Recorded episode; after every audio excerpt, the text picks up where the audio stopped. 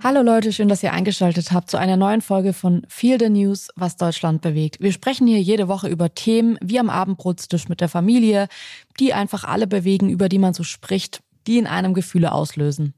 Heute haben wir eine ganz besondere Folge, nämlich die erste Feel the News Folge mit einem Gast. Wir hatten vorher ja schon immer Sprachnachrichten oder mal irgendwie einen O-Ton, aber heute ist tatsächlich ein Gast mit uns anwesend und ihr seht es schon im Titel, Herbert Grönemeyer ist da. Wir haben uns thematisch gemeinsam überlegt, was genau das Thema ist, auch mit durchaus aktuellem Anlass, was viele Leute bewegt, was Herbert Grönemeyer aber schon ganz lange bewegt. Und es ist die Identitätssuche dieses Landes von Deutschland. Wenn man sich jetzt ansieht, was gerade so für Konflikte in unserem Land sind, welche Konflikte auch noch kommen werden, dann ist Identität ein Thema, das immer wieder auch in, das kennt ihr wahrscheinlich auch jetzt schon aus unseren Folgen, in den vielen Newsfolgen aufgetaucht ist. Ob das jetzt irgendwie bei Silvester war, ob das irgendwie bei einem Ukraine-Krieg ist, wo Menschen ihre Heimat verlassen müssen, heimatlos sind, ob das Migration oder Integration ist. Das sind alles so große Bereiche, wo Identität immer eine Rolle spielt und wo wir uns immer wieder über die Monate gefragt haben, eigentlich schon die letzten Jahre, fragen, wie kann man dieses Thema angehen und wie kann man das Thema für sich persönlich beantworten. Und das haben wir heute zusammen mit Herbert Grönemeyer besprochen. Es ist ein Gespräch, das werdet ihr jetzt gleich hören, das natürlich sehr gefühlig, sehr emotional ist. Uns war es wichtig, hier jetzt nicht irgendwie das große, die große Deutschland-Umfrage zu machen, sondern wirklich auf einer persönlichen Ebene zu bleiben und für uns persönlich diese Frage nach der Suche nach der Identität zu beantworten. Ich glaube, was wichtig ist bei diesem Thema Identität, vor allem auch, weil es viele Menschen hier im Land gibt, die eine größere Zerrissenheit noch mit dieser Frage haben, wo fühle ich mich zu Hause, wo darf ich mich zu Hause fühlen, ist es wichtig, trotzdem nochmal zu sagen, dass hier natürlich jetzt ein Gespräch kommt von drei Menschen, die in Deutschland geboren sind, die deutsch gelesen werden, die einen deutschen Pass haben. Und auch wenn es jetzt bei euch beiden so ist, dass ihr Elternteile habt, die Migrationshintergrund haben, trotzdem würde ich schon sagen, dass es natürlich eine Diskussion ist oder eine Debatte jetzt ist, vor allem auch Menschen, die nicht deutsch gelesen werden, nochmal viel, viel krasser krasser beschäftigt. Stimmt und Migrationshintergrund ist ja nicht immer gleich Migrationshintergrund, denn Menschen, die nicht weiß gelesen werden, die haben gerade was deutsche Identität angeht, noch ganz andere Haltungen, ganz andere Probleme und natürlich auch ganz andere Perspektiven. Wie immer bei unserem Podcast ist es ein Gespräch mit unseren persönlichen Meinungen, mit unserem persönlichen Bild über ein Thema und wir freuen uns, wenn ihr mit uns auch später mitdiskutiert, wenn ihr uns irgendwie Gedanken schreibt, die euch aufgefallen sind, die wir vielleicht vergessen vergessen haben, nicht angesprochen haben, ähm, die euch aber bewegen. Jetzt erstmal ganz, ganz viel Spaß mit dem Gespräch über Identität mit Herbert Grönemeyer.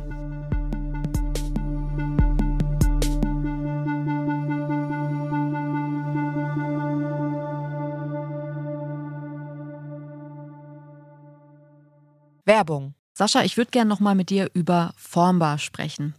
Wir haben uns unser wunderschönes Bücherregal bei Formbar designt, designen lassen und ich würde gerne heute noch mal ein paar Sätze über das Design verlieren, weil ich das wirklich so besonders finde bei Formbar, es sieht ein bisschen so aus, als hätten wir acht Leute in unsere Wohnung kommen lassen und die hätten das dann alles ausgemessen und entworfen und sich auch nochmal kreative Gedanken gemacht, weil dieses Möbelstück einfach am Ende so besonders aussieht. Ja, irgendwie hat man den Eindruck, da haben eine Innenarchitektin und der Schreiner tagelang zusammen dran gearbeitet. Es ist nämlich so, dass so rein vom Designaspekt, wir haben ja wirklich viele Möbelanbieter ausprobiert, man bei den allermeisten merkt, ah ja, das ist eins von der Sorte. Ne? Man kommt auch zu irgendwelchen Freunden, dann merkt man, ah, guck mal, die haben auch ein Regal von denen, die das dann äh, irgendwoher liefern. Und das ist nicht so bei Formbar, auch deswegen, weil man da in dem Konfigurator das alles ziemlich gut einstellen kann und da auch Designs drin hat, so vorgegebene Muster, die es woanders gar nicht gibt und die so ganz kleinteilig auch änderbar sind und personalisierbar sind. Das ist so eine richtige ein richtiges Designmöbel und das gefällt mir besonders gut. Ja, also ich finde, diese Einzigartigkeit macht Formbar schon aus. Und man muss auch dazu sagen, wir beide haben jetzt nicht das größte Händchen irgendwie dafür, ein Möbelstück von from scratch zu designen. Und wir haben es trotzdem hinbekommen, da ein wahnsinnig ästhetisches Möbelstück rauszubekommen. Und das finde ich halt so toll. Formbar übernimmt das alles. Also man hat am Ende wirklich das Gefühl, dass man da von mehreren Profis beraten wurde.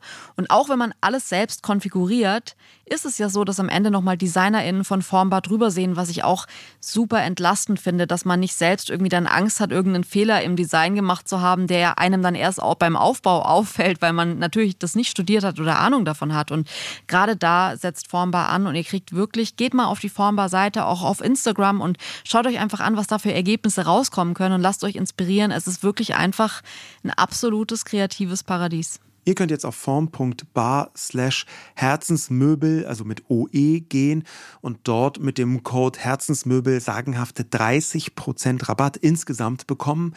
Äh, das gab es bisher so gar nicht und es lohnt sich tatsächlich, weil man am Ende ein wirklich sehr, sehr schönes Möbelstück zu Hause hat.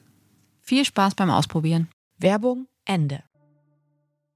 Ja, wir wollen äh, heute mit dir, Herbert Grönemeyer, über die Identitätssuche in Deutschland sprechen. Und es ist ein Thema, das wir uns ausgesucht haben, weil ich die letzten zwei Jahre ein Buch darüber geschrieben habe tatsächlich. Es hat mich ja. total beschäftigt weil dieses Gefühl, ich, ich habe es tatsächlich jetzt, muss ich auch gleich dazu sagen, nicht rausgebracht, ähm, weil mir das irgendwie zynisch vorkam, in der ganzen Ukraine-Sache plötzlich ein Buch rauszubringen, wo ich sage, Leute, ich fühle mich nicht so ganz wohl mit Heimat und mit diesen ganzen Begriffen in dem Moment, in dem andere Leute ihre Heimat verloren haben. Aber eigentlich ging darüber genau das Buch, dass ich mit Menschen gesprochen habe und mich selbst gefragt habe, was, wie funktioniert Deutschland so? Man kann sich irgendwie auf so viele Dinge einigen und trotzdem fehlt mir, ich bin hier aufgewachsen, hier geboren, das ist eigentlich so mein, meine Heimat. Und schon bei dem Begriff Heimat denke ich mir persönlich, will ich gar nichts mit zu tun haben. Ich habe irgendwie auf der einen Seite so eine Scham für dieses Land in ganz vielen Momenten und dann aber teilweise auch so eine Sehnsucht, nach irgendwie einem Zugehörigkeitsgefühl. Und ähm, ich glaube, dass das ein Moment ist, wo man mal drüber reden muss, weil das so vielen Leuten, glaube ich, so geht, dass man sich nicht richtig selbst einordnen kann, ohne sofort irgendwie die Person im Raum zu sein, die sagt, äh, Deutschland ist ja irgendwie, also ich finde es total schwierig, darüber zu, überhaupt zu sprechen, mhm. weil man natürlich schnell in der Ecke steht, in der man überhaupt nicht stehen möchte. Und deswegen fanden wir es nochmal besonders toll, dass du gerade irgendwie so das, die, den Begriff Identität aufgebracht hast für den Podcast, weil es irgendwie gar nicht so weit weg ist von dem, was wir uns auch irgendwie seit ein paar Jahren fragen. Und jetzt würde ich erstmal gern von dir wissen, was ist dein Gefühl zu Deutschland? Also ich beschäftige mich ja mit Deutschland schon, glaube ich, so seit seit also Ewigkeit auch mit meiner mit, mit der Musik und ich komme nun selber aus dem aus dem Ruhrgebiet. Das heißt, ich bin groß geworden, äh, zumindest auf der einen Seite mit dem mit dem Gefühl, die Menschen gucken ein bisschen komisch aufs Ruhrgebiet. Das ist so, so eine düstere graue Ecke, die müssen 17 Mal waschen am Tag, bevor das Laken sauber ist. Und gleichzeitig ist es die größte Ansammlung von Menschen in Deutschland. Ich glaube sogar fast mit in Europa, nach, nach London, glaube ich. Sechs Millionen Menschen, die zusammenleben. Und hat, mich hat immer interessiert, wie kriegt man aus diesem viel Völkerstaat, also wenn man die Geschichte von Deutschland sich anguckt, ist das, waren das ja immer Königreich und Herzogtümer. Und Bismarck hatte ja so in, in gewisser Form, also ich bin jetzt nicht der größte Geschichtsträchtige der Welt, aber der hat die ja quasi unter Druck geeint. Der hat ja, der hat ja gesagt, wenn ihr, wenn ihr euch nicht einigt, dann äh, überlasse ich euch den Franzosen im Krieg. Dann hat er gesagt, dann, oder das gleiche auch diese berühmte Geschichte mit dem mit der Studentenrevolution 1848, Deutschland, Deutschland über alles, was der Hitler dann ja benutzt hat, diese berühmte Strophe, kommt ja auch von was ganz anderem. Die kommt ja daher, dass die gesagt haben, ihr müsst über eure eigenen Interessen das Deutschland stellen. Daher kam das. Dieses Deutschland, Deutschland über alles, von ist hat eine ganz andere, hat im Grunde einen ganz anderen Sinn. Nämlich schafft ihr es, aus diesem viel Völker, also aus diesem viel, viel Kulturen äh, Ansammlung was, was Zusammenhängendes zu machen. Und interessanterweise stehen wir genau da wieder. Wir, wir haben, sind da noch keinen Millimeter weitergekommen. Ne? Und wir hatten eben, wir hatten eine Phase in Deutschland äh, in den 80ern, äh, wo die Bundesrepublik äh, so gerade durch auch mit dem Protest gegen die Pershing-Stationierung, wo die Bundesrepublik plötzlich so ein Selbstbewusstsein hatte, wo man dachte, ah, das mhm. scheint jetzt, die Bundesrepublik scheint jetzt so, so, so, so ein bisschen so, so, so, sich auf die Füße zu stellen. Sagen, wir, wir sind jetzt wer. In Anführungsstrichen. Nicht wer. Und dann kam die Wiedervereinigung. Und da kommen wir meiner Meinung nach zu dem Thema, dann hat keiner mehr sich darum gekümmert. Also dieses, dieses, dieses Identität, was ist das, äh, äh ist eben so komplex, weil man das Gefühl hat, es interessiert gar keinen. Also es ist nicht, keiner bemüht sich, so ein Zusammengehörigkeitsgefühl zu schaffen, so, ein, so, ein, so, ein, so eine Verantwortlichkeit eines jeden Einzelnen gegenüber dem anderen, auch so eine Freude zu schüren an den anderen, Ne? Ja. Sondern es, das wird so einfach fallen gelassen. Das ist sowas. Und wenn man sich überlegt, wir sind 80 Millionen Menschen, äh, äh, das, das kannst du einfach nicht machen. Das ist ein riesen, riesen Drama. Man könnte sich fast, wenn man jetzt ganz fies wäre, sagen, es besteht ein äußeres Interesse daran, dass Deutschland sich nie eine Identität findet, weil dann wären die vielleicht, dann kommen die vielleicht auf ganz komische Ideen. Äh, aber mich interessiert, äh, äh, schon immer dieses, wie schafft man es, so ein, so ein Gefühl der Gemeinsamkeit zu schaffen. Ne? Mhm. Also anerkennt, äh, äh, ich meine, wir haben äh, 22 Millionen Menschen mit Migrationshintergrund. Äh, wir sind ein Einwanderungsland, wir, zum Glück. Ich meine, man kann das ja auch als dankbar sehen, dass die überhaupt kommen nach unserer Geschichte, dass die überhaupt, ich finde es immer faszinierend, wie viele Menschen mir in Berlin erzählen, gerade aus dem Ausland, die sagen, wie gerne sie hier wohnen. Dann sage ich mal, boah, das ist ja irre, dass ihr mit unserer Geschichte äh, speziell nach, nach Berlin kommt. Äh, also ja, wir fühlen uns hier sauwohl, das finden wir wunderbar hier. Aber ich finde es halt wahnsinnig spannend. Wieso kriegen wir es nicht hin? Oder beziehungsweise nicht andersrum. Wie kriegen wir es hin? Also positiv, konstruktiv in diesem Land anzufangen, so eine, eine Mitte zu finden, einen Kern zu finden. Auf die, ne? Also nicht eine Leitkultur oder, sondern einfach mit diesen ganzen, mit diesen ganzen Vielfältigkeit irgendwas zu schaffen, was, was, was uns so äh, äh zusammenführt. So für dich, so, so fühle ich, fühlt sich das an. Aber ich habe das Gleiche wie du. Und dann frage ich mich immer, warum eigentlich, dass wir so, so, so, so unsicher sind, weil wenn man sich auch unsere Haltung sieht, in, auch in der, in, der, in der Flüchtlingsfrage, mit welchem Humanismus die Menschen denen entgegengetreten sind, mit welcher Reife, mit welcher Offenheit. Mhm. Das ist ja ein unglaubliches Beispiel von einem wirklich erwachsenen, einer erwachsenen Gesellschaft. Also ich kann für mich sagen, wo das herkommt und ich glaube, das ist auch eine allgemeine Übereinkunft. Natürlich hat das direkt mit der Geschichte zu tun und wenn man es konkret machen will, wir haben mit dem Dritten Reich eine Phase, wo man erstmal feststellen muss, okay, es ist einfach wirklich jeder Quadratzentimeter in Deutschland mit jüdischem Blut getränkt, um das mal so ganz einmal in dieser Radikalität auszusprechen. Und da finde ich erstmal diesen Angang, wie verhalte ich mich eigentlich gegenüber diesem Land? Es gab Auschwitz. Und wie verhalte ich mich da? Das finde ich ist eine sehr wichtige und richtige Startfrage. Aber es darf aus meiner Sicht eben auch nicht die einzige sein. Und es ist aus meiner Sicht ebenso gerade so aus einer bürgerlichen Sicht, also diejenigen, die man da mit dabei haben möchte, ja, so die, die Leute, die die Gesellschaft ausmachen und die Lust haben, das, den Fortschritt selber zu gestalten, die müssen darauf eine Antwort bekommen. Ich glaube, es darf nicht dabei bleiben zu sagen, das Identitätsangebot, was wir den Menschen machen, ist die komplette Verhinderung jeder Form von Dritten Reich darf nie wieder passieren. Das ist klar. Das ist logisch. Das darf nicht sein. Aber was genau darüber hinaus? Und das habe ich mich selber schon häufig gefragt und bin aber selber für mich nicht unbedingt weitergekommen, sondern im Gegenteil, man kann sich in dieser Form von Scham richtig verlieren. Ne, man kann eigentlich, das ist total bequem, sich dann gar keine Gedanken weiter darüber zu machen. Worin besteht es denn eigentlich? Also ich finde immer, die Scham ist ein Zimmer in, in, in dem Haus des Landes. Mhm. Und das, das, Zimmer wird nie abgeschlossen. Das bleibt da. Ja. Also das kann man auch nicht im Haus abschneiden. Das ja. Zimmer gibt es. Jetzt kann ja. man sich darüber streiten, wie viel Quadratmeter das Zimmer hat. Aber das Zimmer bleibt da. Das. Zimmer ist da. Und da hat, das hat man gefälligst zu respektieren. Das ist im Haus da. Aber dennoch muss man es ja hinkriegen oder kann man es hinkriegen, dass das Haus dennoch bewohnbar ist und auch eine Form von Geborgenheit hat. Mhm. Aber man ist sich, man, es geht nicht darum, das ist natürlich absurd, sondern diese, diese Form der Scham äh, ist vorhanden, die bleibt vorhanden, aber es muss trotzdem möglich sein, aufbauend auch auf dieser Scham äh, zu einer Identität zu kommen. Und Identität klingt immer so komisch, das klingt wie so ein Stempel, das sind wir. Darum geht's gar nicht. Es geht genau andersrum. Identität, im Grunde genommen müsste man das Deutsch, also dieses Wort Deutsch, hat ja auch sowas Steifes, sowas Hartes, so Deutsch.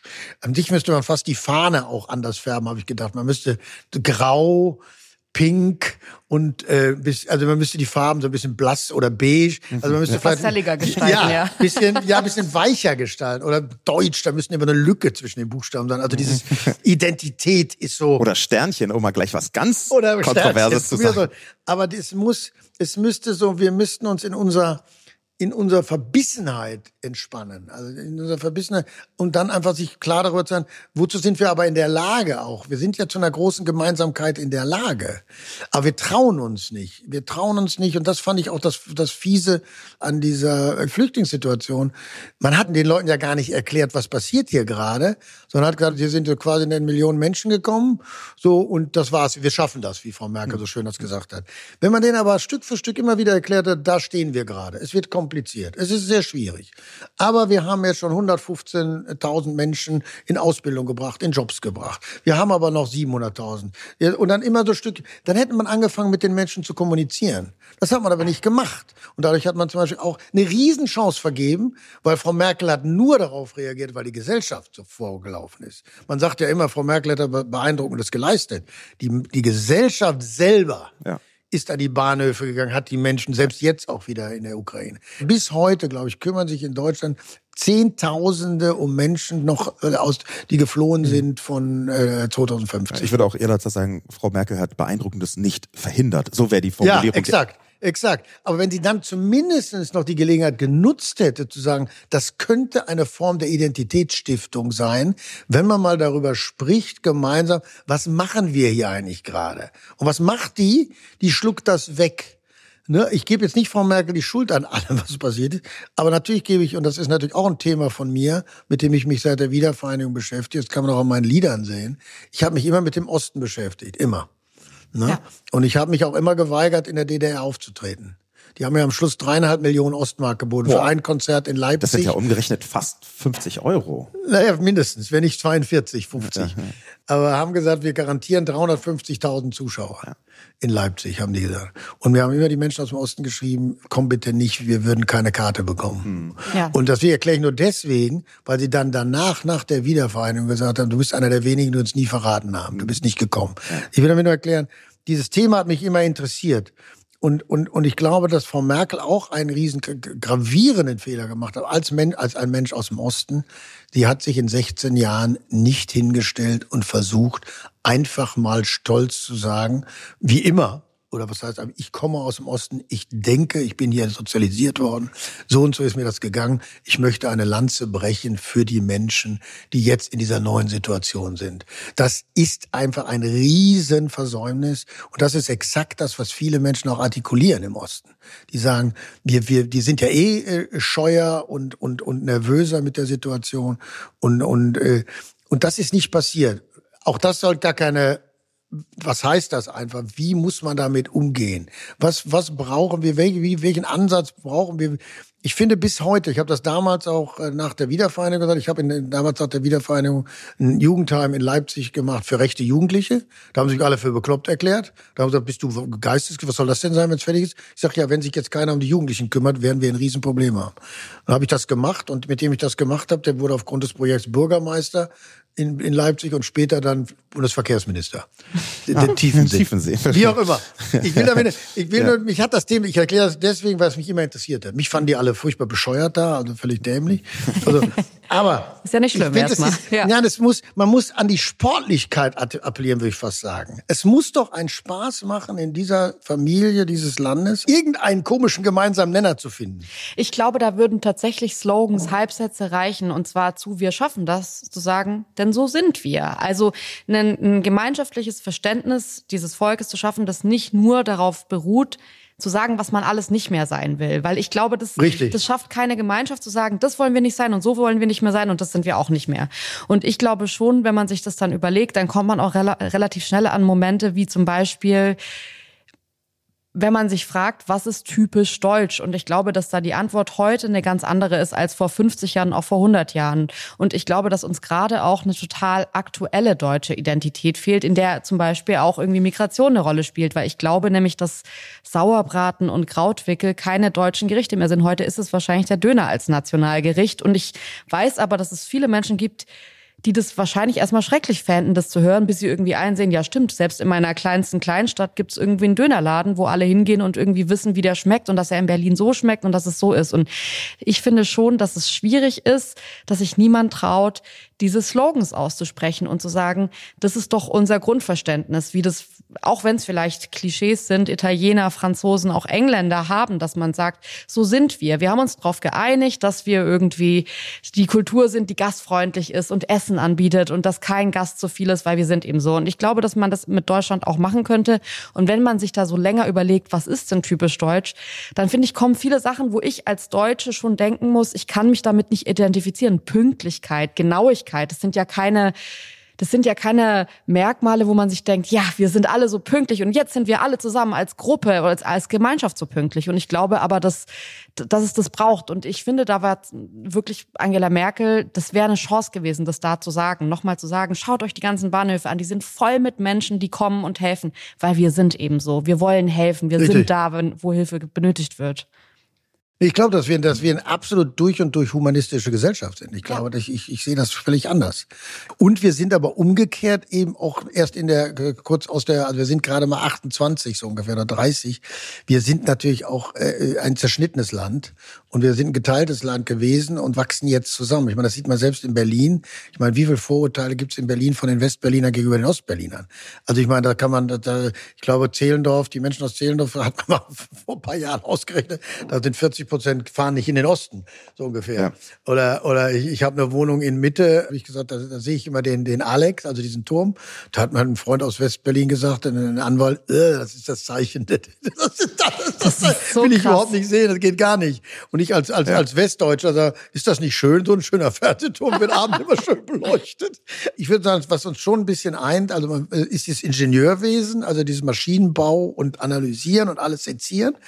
Aber wir haben zum Glück durch die Zuwanderung von so vielen Menschen, äh, sollten wir uns endlich auch mal einigen können auf eine gewisse Leichtigkeit. Ja. Und Dinge auch eben, äh, also was du vorhin meintest, auch mit dieser schwere Entscheidung sollte man spontan treffen, aber alle anders sollte man mit einer gewissen Lässigkeit äh, ja. treffen. Man kann sich auch ein bisschen, also vielleicht ein Beispiel an diesem Berliner Bären nehmen, nehmt mal alles einen Tick gelassener. Nicht wenn es dramatisch wird, nicht. Dann ja. muss man schnelle Entscheidung, ja, aber den Rest macht euch nicht das Leben so komplex, weil wir sind hier nicht, wir leben hier wirklich in einer einer, einer, einer sehr feudalen Situation. Das Einzige, worüber ihr nachdenken solltet, werden davon alle Menschen mitgenommen. Das ist dann das nächste Thema.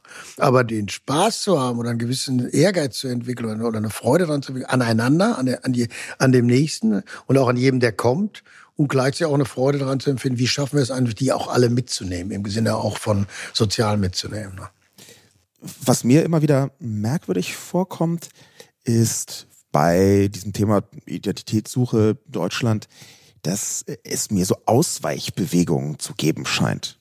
Ja, also man möchte sich nicht auf Deutschland einigen. Also ich habe zum Beispiel eine Zeit lang, wenn ich ins Ausland gegangen bin, äh, aus einem Bauchgefühl, gar nicht strategisch, aus einem Bauchgefühl äh, immer auf die Frage, wo kommst du denn her, immer gesagt Berlin.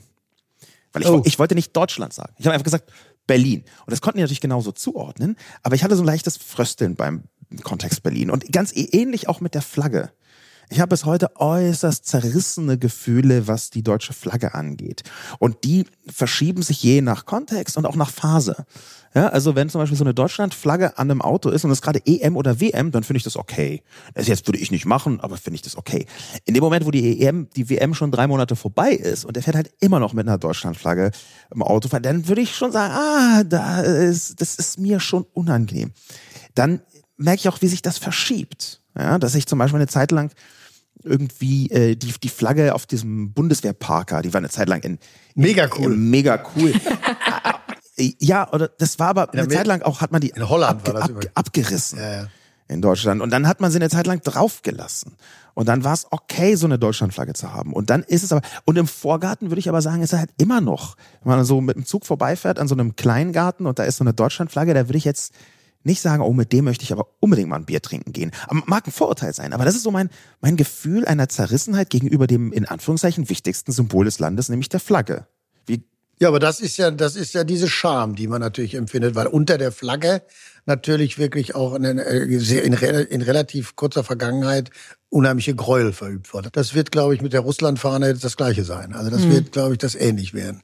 Ich habe ja zehn Jahre in England gelebt und ich weiß noch, als mein Sohn sich dann bei, ich weiß nicht, welcher WM das war, beim Friseur, äh, sich die Deutschlandfahne hat einfärben lassen. Da war der sechs mhm. oder fünf. Und ich habe zum Beispiel in England überhaupt nie ein Problem gehabt als Deutscher. Gar nicht. Ja. Überhaupt nicht. Und nicht, weil ich, da, da kennt mich auch keiner. Also nicht, weil man denkt, weil, weil er das ist. Ich kenne ich. In, in, England ist er mir eher Bewunderung entgegengeschlagen. Also immer mit diesem britischen, mit dieser britischen Schnippigkeit und mal klar ein bisschen Blitzkrieg und so. Aber ja. nie, und ich weiß, dass mein Sohn sich die da einfärbte, das war für mich auch. Ups, also, und, und alter, alter Schnuri, der wird jetzt gleich äh, äh, gewürgt hier auf der Straße. Oder allein, dass der das macht, habe ihn das aber machen lassen.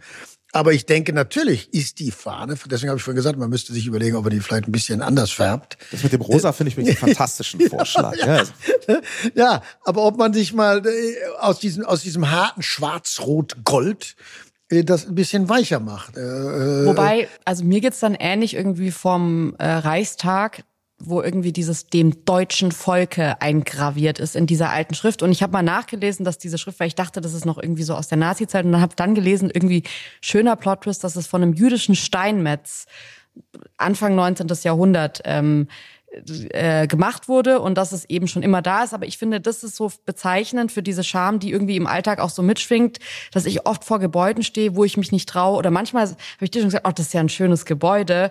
Und dann schaut man so an die Ecke hin und sieht, ach so, da wurde irgendwas aber aus dem Stein rausgemeißelt. Und du weißt auch ganz genau, was da vorher wahrscheinlich drin war unter dem Adler, der immer noch so stehend über dem Eingang ist. Und ich finde diese Zögerlichkeit, was auch so Schönheit im Alltag, in der Geschichte angeht, das ist, die ist natürlich, die, die schwingt immer mit. Und ich finde es wichtig, dass die mitschwingt, aber ich finde, die bremst einen auch so ein bisschen aus, in ganz vielen Bereichen zu sagen, so sind wir, das sind wir eben einfach. Und hier ist unsere Flagge und so. Und ich weiß es nicht, wie es ist. Das würde mich jetzt interessieren, wie du das in Großbritannien wahrgenommen hast. Aber die haben das ja schon. Also, und auch wenn es negative Attribute sind, dass sie sagen, ja, wir sind halt ein bisschen verschlossener und diese stiff upper lip und so, was man da eben sagt. Aber das hilft ja irgendwie auch. Es ist auch identitätsstiftend zu sagen, wir trinken alle um 17 Uhr Tee, no matter what. Und das machen sicherlich nicht alle. Aber da ist ja so eine Form von Ritual und so dabei, die wir fehlt uns schon. Wir saufen uns schon zu vor 7 Uhr, damit wir, weil um 11 macht die Kneipe zu, da muss genau. ich mal einen abgeschleppt haben.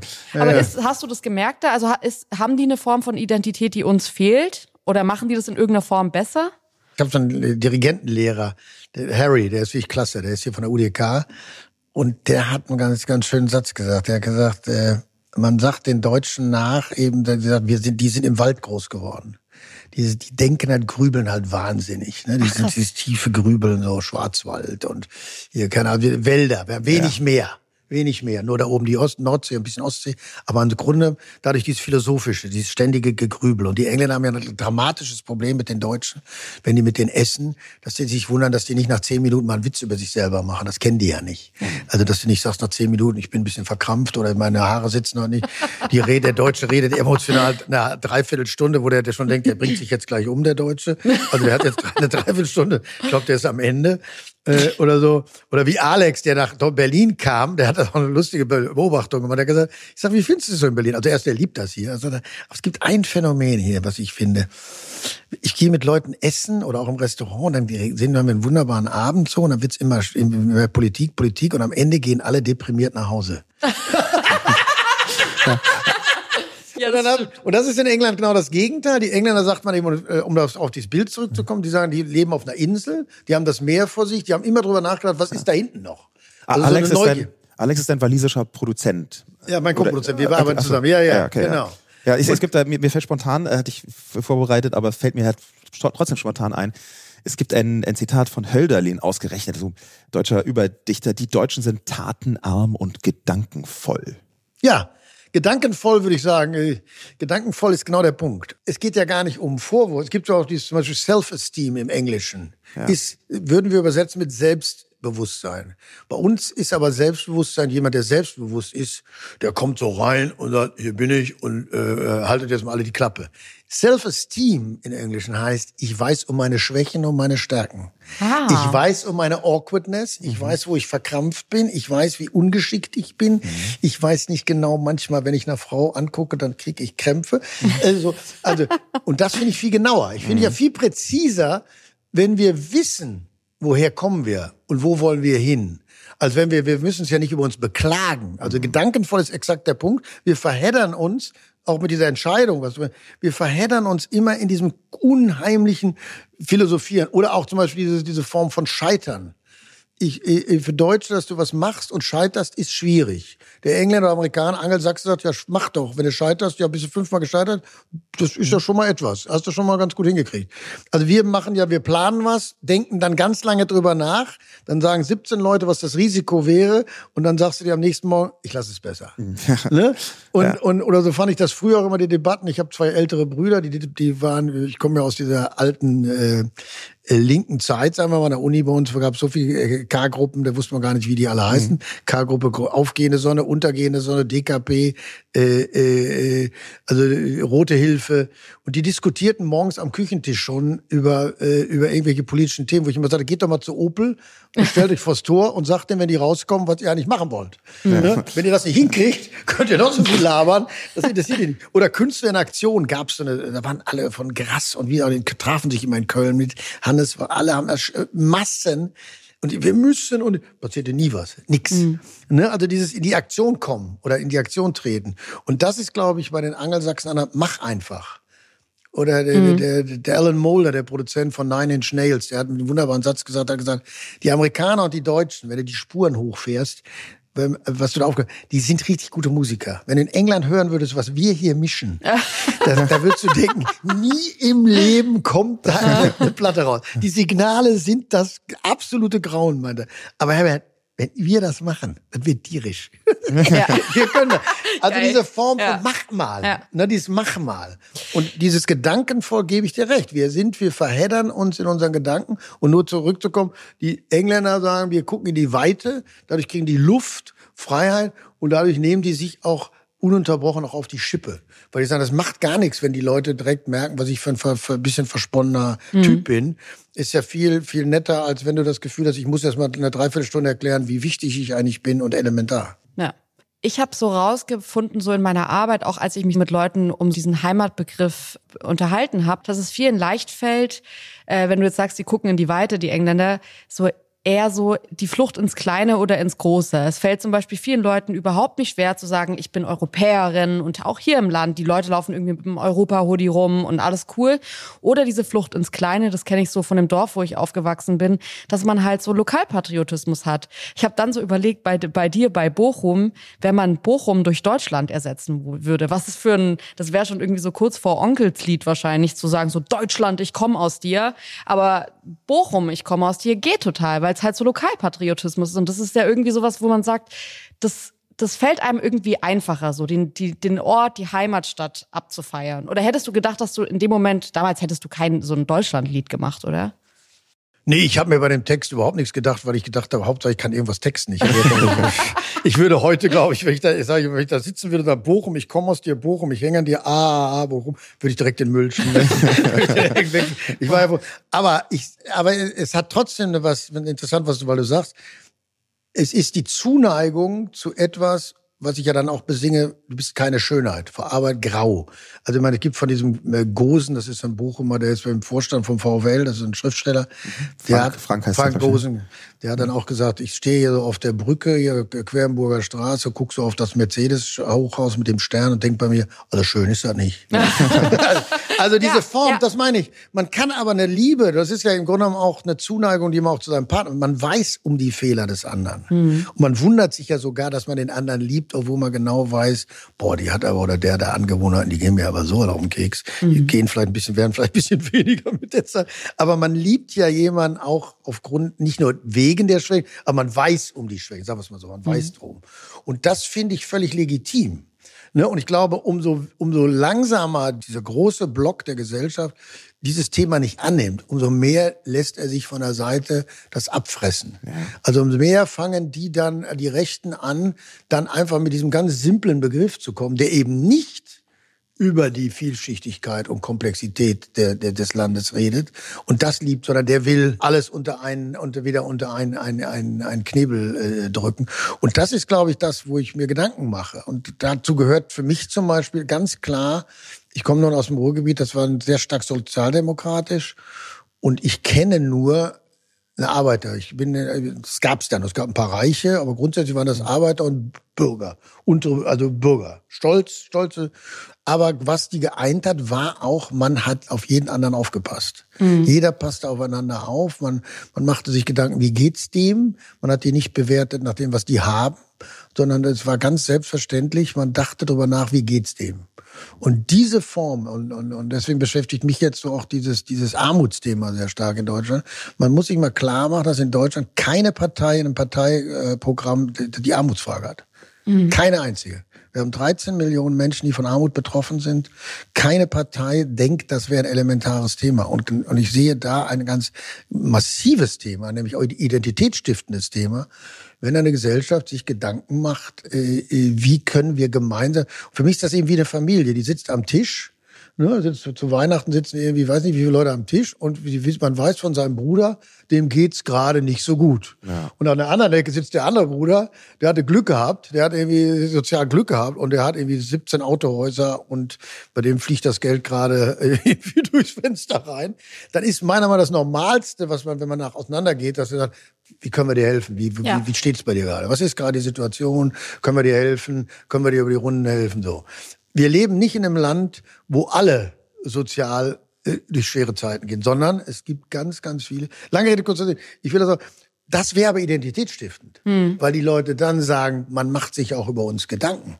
Wenn man sich überlegt, dass keine Partei das in ihrem Parteibuch hat, ist ja quasi, erstmal macht sie darüber keine Gedanken und zweitens sagen die, mit damit lässt sich keine Wahl gewinnen. Aber drittens merken sie nicht, das ist ganz, es ist Zündstoff, weil die Menschen zu Recht sagen, seht ihr uns eigentlich? Seht ihr unsere Nöte als Familie? Ne, ja. Das wäre so, als wenn die alle nach Hause gehen und der andere, der, der oder der oder die geht auch nach Hause und sagt, ich habe das jetzt erzählt von meiner Situation, scheint keinen interessiert zu mhm. haben. Scheint ja, keinen. Äh, und das meine ich. Und das ist so. Äh, dieses, dieses, diesen Spaß aneinander, dieses Zusammengehalten oder dieses Zusammengehörigkeitsgefühl, das wird eben, das, das, das machen die Menschen, versuchen das alle alleine und selber und muss man fairerweise sagen, noch zu einem großen, also die bemühen sich da. Aber es läuft natürlich Gefahr bei 80 Millionen Menschen, dass das natürlich auch äh, äh, äh sehr schnell sich zerbröseln kann. Wie, ja, und du hast es gerade genau schon gesagt, damit gewinnt man keine Wahl. Ich glaube aber, was wir jetzt gerade hier brauchen, die Suche nach der Identität, ist ja auch was, das ist ein übergeordnetes Thema, das man finden muss außerhalb von den nächsten vier Jahren. Und Richtig. ich glaube, dass das gerade auch das Hauptproblem ist, dass die Leute, ja. die was zu sagen haben, ja. die interessieren sich ja nicht mal für Themen so jetzt wie zum Beispiel diese Armutsfrage, die könnte man in vier Jahren zumindest größtenteils angehen. Angehen, richtig angehen. Exakt. Angehen. Ja. Und selbst das wird nicht gemacht, aber diese übergeordnete Frage, dass wir eigentlich finde ich, Gremien brauchen, die auch divers besetzt sind, die irgendwie Menschen mit drin haben, die jede Lebensrealität in Deutschland abbilden. Und die müssen sich zusammen Gedanken machen, wer sind wir eigentlich, wo wollen wir Richtig. eigentlich hin, wer wollen wir sein. Das passiert ja überhaupt nicht, weil es eben auch gar nicht in Wahlprogramme passt. Da entscheidet man die nächsten vier Jahre, dann wird man gewählt und tschüss und dann ja, gut, hofft man, aber das ist ja genau die Frage, wird. die sich stellt. Das machen die nicht. Das heißt ja. aber ja nicht, dass es das nicht geben kann. Also ich, ja. ich würde, das ist ja schon auch ein Punkt. Ich, ich würde da vielleicht eine Brücke bauen, weil so ganz ich habe Kontakt mit vielen PolitikerInnen und ich habe schon den Eindruck, dass die allermeisten es ernst meinen. Aber ich glaube, die Brücke zwischen dem, was du gesagt hast, mit der Armut und dem, was die deutsche Identität ausmacht, ist eine sehr interessante, weil alles Soziale, im Sinne von wirtschaftliche, wird in Deutschland aus Identitätsgründen immer sehr radikal auf Arbeit verkürzt. Richtig. Es gibt quasi in Deutschland diese Religion Arbeit und da speziell Religion Festanstellung. Ja, als, als Selbstständige merke ich auch regelmäßig, wow, äh, ich gelte gar nicht als jemand, der so richtig arbeitet. Ich darf zwar Steuern zahlen, aber ganz viele Sachen im Bereich Sozialsystem sind gar nicht für mich gemacht worden, sondern da ist die Arbeit das Allerwichtigste. Und deswegen verkürzt sich die Armutsfrage, glaube ich, weil es kümmern sich schon Parteien drum, aber die verkürzen das auf Arbeit. Wir müssen unbedingt alle Leute in Lohn und Brot bringen. Und die, diese radikale Fokussierung auf Arbeit, die hat aus meiner Sicht auch was sehr 20. Jahrhundertsartiges. Also eigentlich müsste man, wenn man das, diese soziale Frage, die Armutsfrage, die wirtschaftliche Frage, wenn man die auch verknüpft, was natürlich absolut essentiell ist in einer Einwanderungsgesellschaft, die kommen mit wenig oder nichts her und das muss sich ändern. Die müssen auch die Möglichkeit haben, sozial aufzusteigen. Und natürlich hat das mit Arbeit zu tun. Aber dann nur zu sagen, schaff erst mal 30 Jahre, dann können wir weiterreden. Ja, es gibt die These, dass die Gewerkschaften sich das nicht wollen, dass die arbeiten. Genau aus dem Grund, weil die den Arbeiter vertreten. Ja. Das heißt, die Lobby, die Armen haben keine Lobby. Die, die Gewerkschaften interessieren sich für, die schützen die Menschen, die in Arbeit sind aber das ist äh, zum Beispiel auch in, in, in der Gruppe der, der, der, der von Armut betroffenen Menschen sind, glaube ich, also ich kenne die ganzen Prozentzahlen nicht, aber ein ganz großer, der kann gar nicht arbeiten aufgrund von von äh, Krankheit, von von vom psychischen. Äh, aber die, es, es gibt die These, dass speziell auch die Gewerkschaft hat mich total überrascht, hätte ich jetzt nicht gedacht, aber die schützen genau, was du gerade sagst, die schützen den Arbeiter. Das heißt, wenn du Arbeit, wenn du Arbeit findest und, ge, und gefälligst arbeitest, dann hast du auch Schutz. Dann hast du auch jemand, der für dich eintritt. Was wir aber brauchen, genau, sagen wir mal, für den Übergang, wie immer man das nennen will, brauchen wir jemanden, der genau das Gleiche für die Menschen macht, die von Armut betroffen sind. Und was würde das für die Identität ähm, bedeuten, wenn jetzt, also ganz viel von der deutschen Identität, so Pünktlichkeit, Sorgfalt, Genauigkeit, Perfektion, hängt ganz eng mit Arbeit und Maschinenbau zusammen. Das hast du ja vorher schon, dieses Maschinenbau. Und dann kommen fantastische Autos an, die können 500 Stundenkilometer fahren auf einer deutschen Autobahn. Aber es ist halt wenig Emotion drin, außer, außer man sitzt Richtig. selber drin und da auch nicht für alle. Und jetzt kommt der, kommt der Teil, der Emotionen beinhaltet. Nämlich das, dass man sagt, der, der mit der sozial mehr Glück hatte, gibt sein Geld ab, um Emotionen zu schüren, nämlich dass er Menschen hilft, genau an diesem Wohlstand teilhaben zu können. Zumindestens in einer Basis. Und angeblich braucht es 15 Milliarden im Jahr, um die arme Armut im Jahr äh, zu bewältigen. Muss man sich mal klar machen. 15 Milliarden, das ist nicht besonders viel. Nee, das. Ist, ist nicht besonders viel. Und, und, und, aber das würde es beinhalten, erstens, man fühlt sich umsorgt, die Gesellschaft rückt zusammen, die Gesellschaft hat einen Sinn gefunden miteinander, die können auch untereinander ausdrücken, wie sehr sie sich umeinander scheren. Das wäre eine Form, die, was aus der Gesellschaft herausgehen kann. Nur das, der nächste Schritt ist dann, du kannst zum Beispiel jetzt keine ich hatte auch gesagt, warum gibt es nicht eine Spende der, der Vermögenden oder der Menschen einfach? Ich habe das mal in der Zeit geschrieben, mhm. dass ich sage, man müsste jedes Jahr einen Fonds auflegen. Also man legt einen Fonds auf, der sollte, äh, da geben die, wenn es geht, die Reichen besonders viel, aber jeder kann da einzahlen. Und der wird der Regierung zur Verfügung gestellt. Und dann online kannst du dann checken, das ist nur zur Armutsbekämpfung. Kommt, kommt es dir so vor, als hätte die Regierung jetzt, ohne das zu äh, antipolitisch zu halten, die Regierung sich besonders klug angestellt in den letzten Jahren mit dem Geld, was man ihr ja zur Verfügung gestellt hat? Ja, jetzt kommen wir, das würde ich, also soweit will ich, das, das kann ich nicht beurteilen. Dafür bin okay. ich nicht so, das wäre jetzt unfair. Ich kann das nicht so tun, als ich habe nicht von allem eine Ahnung. Aber was ich weiß, ist, du kannst der Regierung, da wird es dann tückisch, nicht einfach Geld geben oder auch eine Steuer darf nicht zielgerichtet verwandt werden. Mhm. Und der Regierung es ist noch gar nicht geklärt, also soweit bin ich mhm. schon, ob die überhaupt aus der Gesellschaft eine Spende annehmen dürfen. Ah. Was das heißt. Ja. Dann habe ich gedacht, ja, mach doch einen Solidarzuschlag. Na, was ich mit erklären will, ich würde sagen, Leute, wenn du sagst, Leute, du gibst Geld, was explizit zur Armutsbekämpfung oder zur Armutsunterstützung äh, aus eingesetzt wird, da würden, glaube ich, ganz viele sagen, das finde ich ja. eine gute Idee. Aber das finde ich dufte. Das finde ich dufte. Aber wenn die sagen, du musst mehr Steuern zahlen, und dann sagten, sagen die natürlich sehr schnell, ja Moment, wenn ich jetzt mehr Steuern zahle und die Regierung verprasst das irgendwie, indem sie hier den, den Flughafen 17 Jahre baut oder keiner. Ja. Und dann kommst du aber genau in die Krux und dann hat man mir erklärt, ja, du kannst keine kein Geld, Ziel, auch keine Steuern zielgerichtet einsetzen. Mhm. Aber umgekehrt finde ich es halt klasse, wenn die Gesellschaft sagt, pass mal auf, Kinders, wir geben euch mal als Beispiel mhm. 30 Milliarden und dann können wir online immer gucken, was macht ihr eigentlich damit? Wie, wie würdet ihr die denn jetzt verwalten? Und jeder kann sich da einklinken, jeder kann gucken. Also du hättest quasi eine Interaktion zwischen Regierung und Gesellschaft und, die, und du hast das Gefühl, es passiert was aus der Gesellschaft heraus. Ist eine völlig bescheuerte Idee, mag auch gaga sein, aber finde ich spannend, weil ich glaube, da könnte man Viele Menschen fühlen sich einfach nicht gehört. Ja. Fühlen sich nicht gehört, nicht mitgenommen, nicht gehört. Die Sorgen werden nicht gesehen. Und, und, und das ist ein Gefühl der Ohnmacht. Und das finde ich schade, weil man müsste sich irgendwas einfallen lassen, dass das somit lebendiger wird. So ich frage mich halt die ganze Zeit, also ich denke dann natürlich gerade sofort irgendwie auch an den Fall, dass irgendwie diese Kinder- und Jugendzentren jetzt in, in den Berliner Brennpunkten, da wurden ja die Gelder gerade gekürzt. Das wäre dann wahrscheinlich das nächste, wo ich sagen würde, ja gut, den, den, ach so, das gehört schon das dazu. Das gehört für mich dazu. Ja, okay.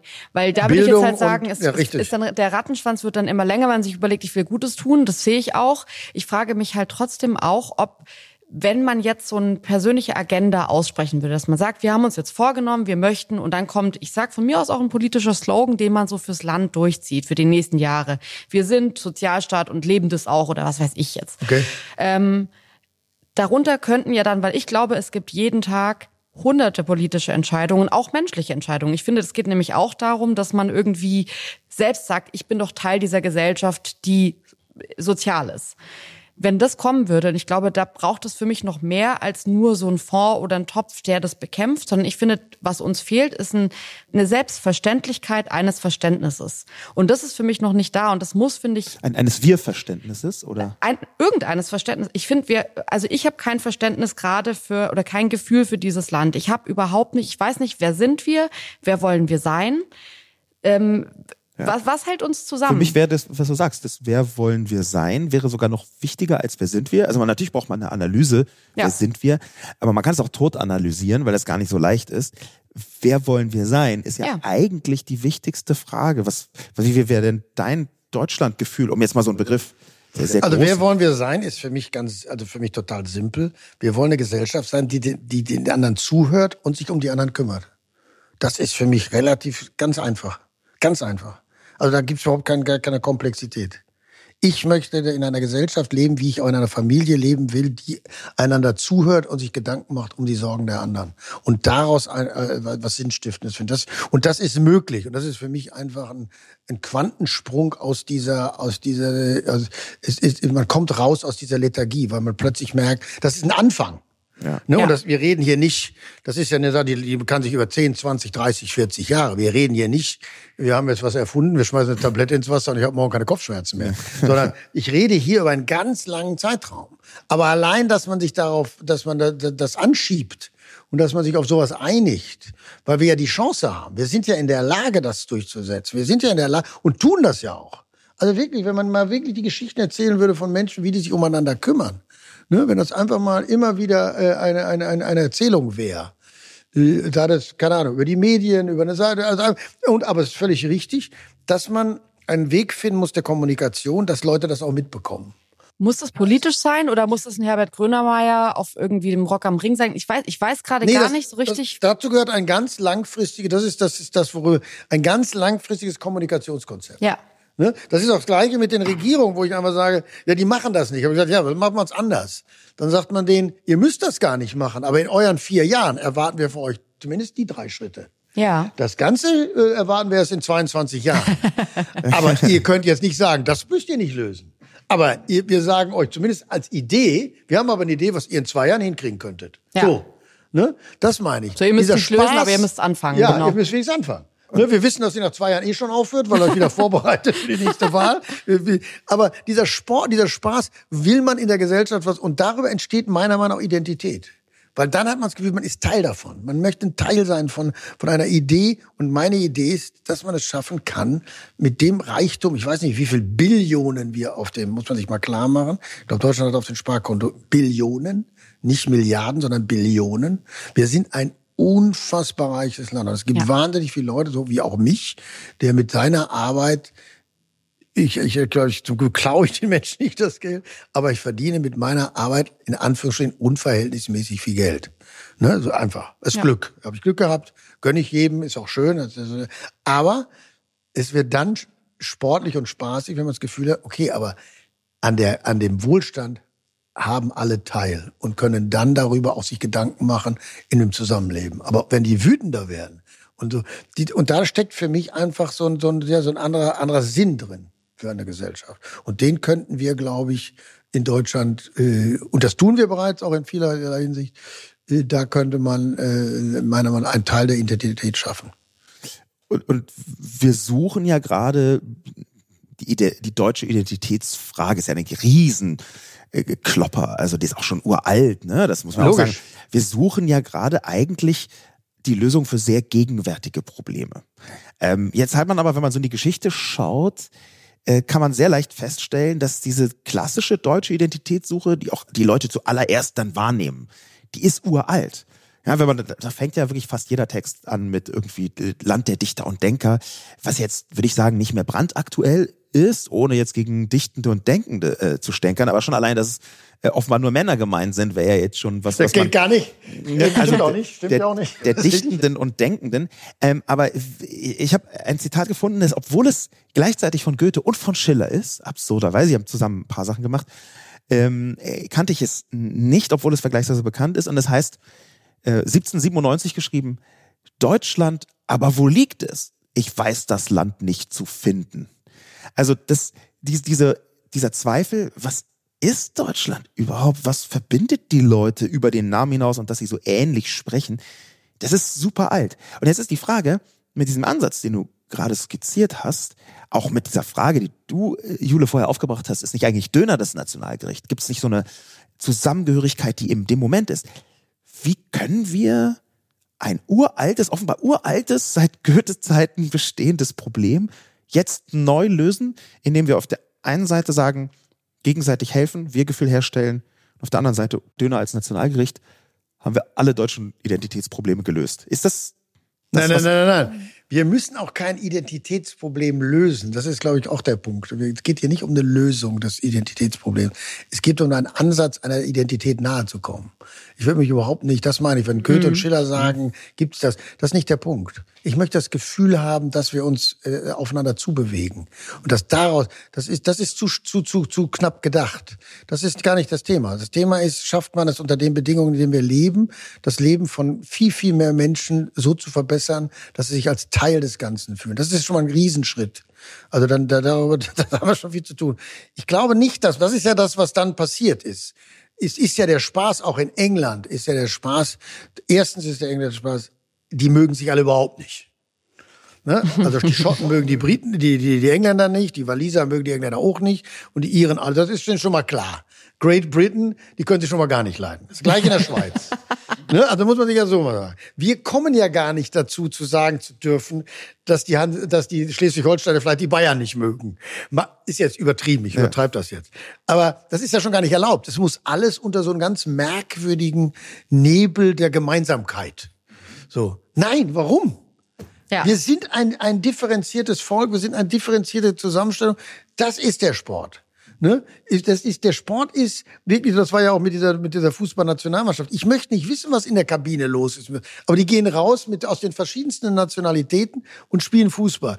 Ich, ich komme selber aus einer, aus einer Gegend, da, ich glaube, das ist einer der wenigen Gegenden verrückterweise, wo sich zwei Völker ver, vermischt haben.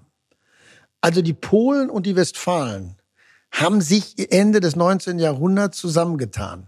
Für mich gab es keinen Polen. Schislawski und Schimaniak und äh, Czerwinski und wie sie alle hießen, waren Ruhrgebietsdeutsche. Das, das war, das war, aber diese Mischung war so beeindruckend, dass wir einer der wenigen Gegenden auch sind, die Selbstironie haben. Also im Ruhrgebiet kannst du sagen, du bist ein richtiges Arschloch. Und da sagt der andere, du hast vielleicht recht, ich bin auch nicht so gut drauf. Ne? also, ja, das sagt ja. du mein Hammer. Irgendwo anders hauen sie dir direkt aufs Maul. Ja. Ich will damit nur erklären, wir müssen nicht uns ein auf irgendwas. Wir müssen auch nicht auf eine Leitkultur ein. Aber wir müssen wahrnehmen, wo lebe ich und was wollen wir daraus verbessern. Und in der Verbesserung liegt meiner Meinung nach das Identitätsstiftung. Also brauchen wir einen Grönemeyer-Song, der nicht heißt Bochum, ich komme aus dir, sondern Deutschland, ich wohne in dir. Ja, bloß nicht. Also, ja, Bitte nicht. Ja, ich habe eigentlich dieses unser Land, habe ich mal auf irgendeiner Platte geschrieben. Es geht einfach um dieses, wir, wir können uns aber trotzdem auch erlauben, sagen, ich mag das. Ich mag meinen Ort, wo ich herkomme. Ich mag letztendlich, und das hat auch mal jemand ganz schön jetzt gesagt, Heimat ist auch das, das, das, die, die, die Zuneigung zu anderen Menschen. Ich fühle eine Form von Heimat, wenn ich mich meine Freunde treffe und an dem Platz, wo ich gerade bin, fühle ich mich zu Hause, weil ich von denen mich geborgen fühle. Das finde ich einen sehr schön, fand ich einen sehr schönen Punkt. Natürlich ist es auch die Herkunft, wie du sagst, ja. aus Bochum, aber letztendlich ist es die Schönheit, die Freude über die anderen. Und dieses, dieses als Ausdruck, als, als Lebens, ja, als Stimmungsfreude, das, das, da sind wir noch gar nicht. Was ich gerade total interessant finde, ist, ich habe äh, mal ein Projekt gemacht über so Wiedervereinigung und ich bin 93 geboren, also nach der Wende und habe da ganz viele Probleme so recherchiert, angesprochen, die ja trotzdem noch bestehen und was eigentlich so immer der O-Ton von den Menschen, jetzt vor allem, die sich irgendwie so abgehängt fühlen, war, war hört auf zu sagen, dass alles gleich ist. Wir sind gar Nein. nicht alle gleich. Nein. Sag doch einfach mal, dass es verschieden ist. Sag ja. doch einfach mal, Richtig. dass wir ja. weniger verdienen, dass wir ja. nicht so gut dran sind wie ihr und das ist okay. Und wir wollen nicht jetzt irgendwie die große Gerechtigkeit haben oder plötzlich wir sind alle gleich und man merkt ja gar keinen Unterschied mehr. Natürlich merkt man einen Unterschied. Nein, wir sind alle gleich ist auch im Grunde genommen eine, eine, eine Sauerei, weil es ja. respektlos ist. Wir sind nicht alle gleich. Im Gegensatz, es ist, man muss einfach völlig klar sagen, es gibt region, komplett regionale Unterschiede und es gibt zusätzlich nach, durch die Teilung auch einen kulturellen Unterschied, weil wir verschieden groß geworden sind. Das ja. ist einfach so, das kann man auch konstatieren. Und das ist exakt das. Und deswegen habe ich auch damals schon nach der Wende gesagt, es müsste jeden Monat oder jede Woche, zumindest einmal im Monat, einen runden Tisch geben, wo Menschen aus dem Osten und aus dem Westen sich hinsetzen und über ein Thema sprechen. Ja. Da würde man überhaupt mal verstehen, äh, wie, wie tick, wie geht, wie, welchen Lösungsansatz, wie sind die, oder die, für mich das schönste Beispiel immer, als ich, ich bin ja nur ein alter Westdeutscher, also im Osten die Frauen und dann das System ist so hart und dann die Kinder, die werden direkt weggenommen und dann kommen die da die, mit anderthalb Jahren in die Kita. Also das ist ja, also was damit die Frauen da arbeiten können, das ist ja typisch Kommunismus. Das geht ja gar nicht. Drei Jahre hat das Kind zu Hause zu sein, um aufzusaugen, was im Haushalt passiert die und der Liebe Garten der und die Liebe der Mutter und die Birnen im Garten. Kaum war die Wiedervereinigung da, so schnell konntest du gar nicht gucken, wie die Kinder in der Kita waren. Also nach, am besten ja. schon mit einem Jahr. Ja, das, also, das, das, das liegt ja einfach daran, dass da es ist ja ein gesellschaftlicher Fortschritt, tatsächlich auch messbar an ganz vielen Fronten und eben auch an der Geschlechterfront. Ja. Und wenn da so, so ein alter Dude gesagt hat, ja, ich möchte drei Jahre, muss das Kind, der hat ja nicht gesagt, ich passe drei Jahre aufs Kind auf, sondern er hat gesagt, die Frau hat gefälligst drei Richtig. Jahre am Herd zu bleiben. Richtig. Und das ist eine von den ganz vielen, dann die, die Integrationsfragen, die damit noch dazugekommen sind, dass Menschen aus anderen Kulturen herkommen und hier dann auch zu Hause finden und ihre Heimat finden. Und da gibt's ja ganz viele Sachen, die gleichzeitig funktionieren müssen oder müssten. Und dieser übergeordnete Wandel, das ist glaube ich, was, wo man viel stärker draufschauen muss, wo zu wenig draufgeschaut wird in diesem Kontext, dass man sagt, ja, man fühlt sich abgehängt. Ich glaube, es fühlen sich wahnsinnig viele Leute. Ich glaube, man würde eine Mehrheit der Menschen in Deutschland finden, die sich auf die ein oder andere Art abgehängt fühlt. Ich merke es immer bei meinem zentralen Thema Digitalisierung. Aus dem Stand würde ich sagen, 50, 60 Prozent der Menschen in Deutschland ähm, über einem gewissen Alter, also eine Mehrheit, fühlen sich irgendwie digital ein bisschen abgehängt. Ich weiß nicht mal so ganz genau, wie das funktioniert. Und dieses Abgehängtheitsgefühl, das hängt natürlich ganz eng damit zusammen, dass sich so viel gleichzeitig verändert und wandelt. Das ist klar. Das stimmt. Aber das heißt ja nicht, dass man nicht, die Verschiedenheit muss man einfach akzeptieren. Das ist so. Und ja. bloß nicht alle gleich machen. Wobei, da bloß ich, nicht. Da würde ich sagen, das ist ganz häufig auch in der Debatte wird teilweise missverstanden und teilweise absichtlich missverstanden. Denn das, worum es aus meiner Sicht politisch am häufig geht, ist die Gleichwertigkeit der Menschen, die nicht in Frage gestellt werden darf und die aber auch nicht dazu führen wird, dass alle Menschen gleich sein müssen. Ja, und das ist ja eine ganz alte Diskussion zwischen Linken und Konservativen. Wo hört gleichwertig auf und wo fängt Gleichheit an? Weil Gleichheit empfinden sehr viele Menschen und jetzt nicht nur Konservative als Bedrohung. Ihr müsst alle gleich sein, um Gottes Willen. Aber ihr seid alle gleichwertig. Ihr seid alle gleich viel wert, ja. Genau, das ist eine, eine, eine wichtige Feststellung. Und da, da glaube ich, ist genau ein Teil dieser Abgehängtheit kommt eben auch daher, dass man denkt, Moment, ihr habt doch gesagt, wir sind gleichwertig, aber ich habe werde für mich gar nicht so behandelt, als sei ich gleichwertig. Ja, das ist sicherlich auch ein Teil des Problems, dass man sich denkt, es wäre doch eine romantische Idealvorstellung zu sagen, der Mauerfall ist jetzt so lang her, es ist inzwischen nicht mehr wichtig. Das ist egal. Wir haben das alle hinter uns gelassen.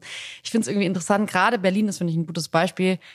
Für mich hat sich Berlin über die Jahre, und ich lebe seit knapp zehn Jahren hier, so aufgebaut, dass ich du merkst die ganze Zeit, wo Ost und West war, weil es alle die ganze Zeit sagen. Ich habe Freunde, die wohnen irgendwie im östlichen Teil von Berlin, die sagen, ich gehe nicht nach Charlottenburg in Westen, da wo euer scheiß KDW ist und so.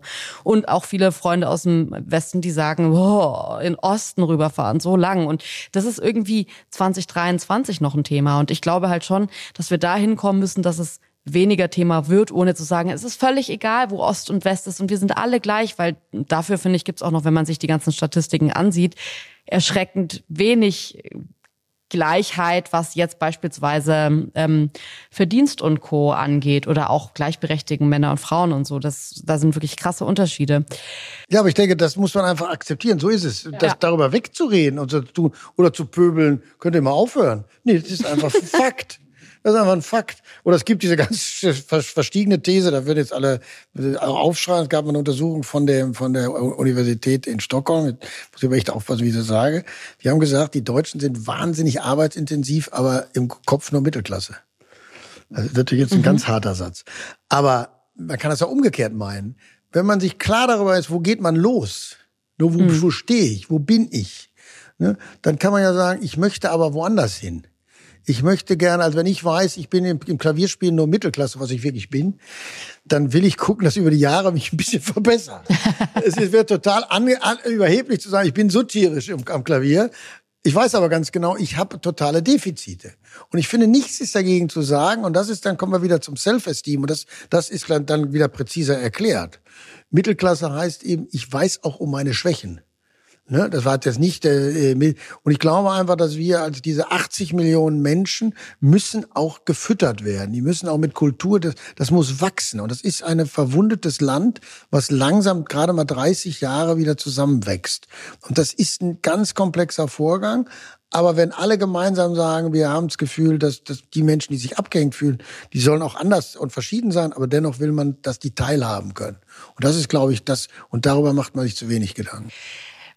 Ich finde es gerade total interessant, weil ich weiß total viel zu der Scham zu sagen, zu der Scham für Deutschland, aber ich weiß wenig zu der Sehnsucht. Was wünsch, würde ich mir persönlich wünschen? Wo habe ich, wohin habe ich denn eine Sehnsucht? Ich sehe das manchmal bei anderen Ländern oder so, und ich finde es interessant, weil ich irgendwie manchmal dann dachte, ach ja, diese Sehnsucht vielleicht ins Kleine, dass man sagt, ja, mein Dorf ist meine Heimat und Zuhause und äh, so Vaterland, Mutterstaat, irgendwie so diese ganzen Begriffe, mit denen man sich so dann beschäftigt, wo bei mir echt wenig tingelt. Und ich denke mir gerade, dass ich finde den Lösungsansatz, den du gerade gebracht hast, dass man sich auf was einigt, was gar nicht so jetzt geografisch an irgendwas hängt, dass man sagt, so, wir einigen uns jetzt darauf, Berlin ist jetzt unsere Hauptstadt und wir leben das jetzt alle Berlin und hören auf, Berlin zu bashen oder weiß ich jetzt nicht. Das sind alles Momente, wo ich selbst sofort ein Störgefühl habe. Aber bei so einem übergeordneten Ziel zu sagen, ich würde gern dahin kommen oder ich wäre gern Teil von einem Land, das sich zuhört, das aufeinander Acht gibt, von sowas wäre ich gern Teil und da hätte ich auch gar kein Problem, stolz zu sein auf sowas, weil das ist ja dann das nächste, dass man oft denkt, ja, ich will aber nicht, wenn dann Leute sagen, wir müssen wieder dahin kommen, auf Deutschland stolz zu sein. Das sind Sätze, wo ich mir denke, um Gottes Willen, das, nein, ich will da niemals hinkommen. Aber auf sowas stolz zu sein, Teil davon zu sein, mitwirken zu können, auch mitarbeiten zu können daran, finde ich, fühlt sich für mich total fair an und da biegt man dann auch nicht in so eine komische Richtung ab, die man selbst nicht haben will, dass man irgendwie schnell so einfach in der rechten Ecke steht, in der man natürlich überhaupt nicht stehen will. Na, das ist ja sogar so, die, die meisten Leute erfüllen sich die Sehnsucht ja bereits. Das ist ja viel komplexer. Wir reden ja nicht über irgendwas, was noch passieren muss. Ja. Man muss darüber nur reden. Die Leute erfüllen sich genau diese Sehnsucht. Die sagen, das wird nicht allgemein darüber geredet, aber ich für meinen Teil habe das Gefühl, ich muss was tun. Ja. Und das mache ich auch. Genau, die stiften sich die Sehnsucht und den Sinn schon bereits selber. Und das finde ich so fies, wenn man das einfach nicht mal, das kann man schon erklären. Das ist eine beeindruckende Leistung, was dieses Land macht. Wie, wie, wie kommt man von diesen beeindruckenden Leistungen in kleinen Gruppen, die habe ich auch ganz oft wahrgenommen. Ja, zum Beispiel, die, wir organisieren hier im Sportverein was für die ukrainischen äh, Geflüchteten super und dann ist man richtig stolz darauf, dass man was geschafft ja, hat. Genau. Aber wie kommt man von da auf ein Wir-Gefühl, was ja am Ende doch nationalen Charakter oder zumindest einen Deutschland-Charakter hat. Weil am Ende geht es ja um das Land Deutschland. Es geht nicht nur um äh, Berlin-Reinickendorf und es geht nicht nur um Europa, da haben wir ja schon ganz viele Aspekte, Lokalpatriotismus, sondern es geht ja auch um das Land selber. Wie kommt man von diesen vielen kleinen naja, aber letztendlich sind wir ja der Anfang von Europa. Wir sind ja, wir sind ja selber, wir sind ja wie so klein Amerika. Wir sind 16 Bundesländer. Wir sind ja schon mal wie klein Europa. Wenn man jetzt sagt, wir fangen im Kleinen an, wir sind aber als Deutschland dann wiederum ein Bundesland von Europa. Mhm. Also was wir machen, man muss das gar nicht so nationalistisch sehen. Wir versuchen einfach irgendwas um uns selber, damit wir mehr Spaß am Leben haben, sage ich mal.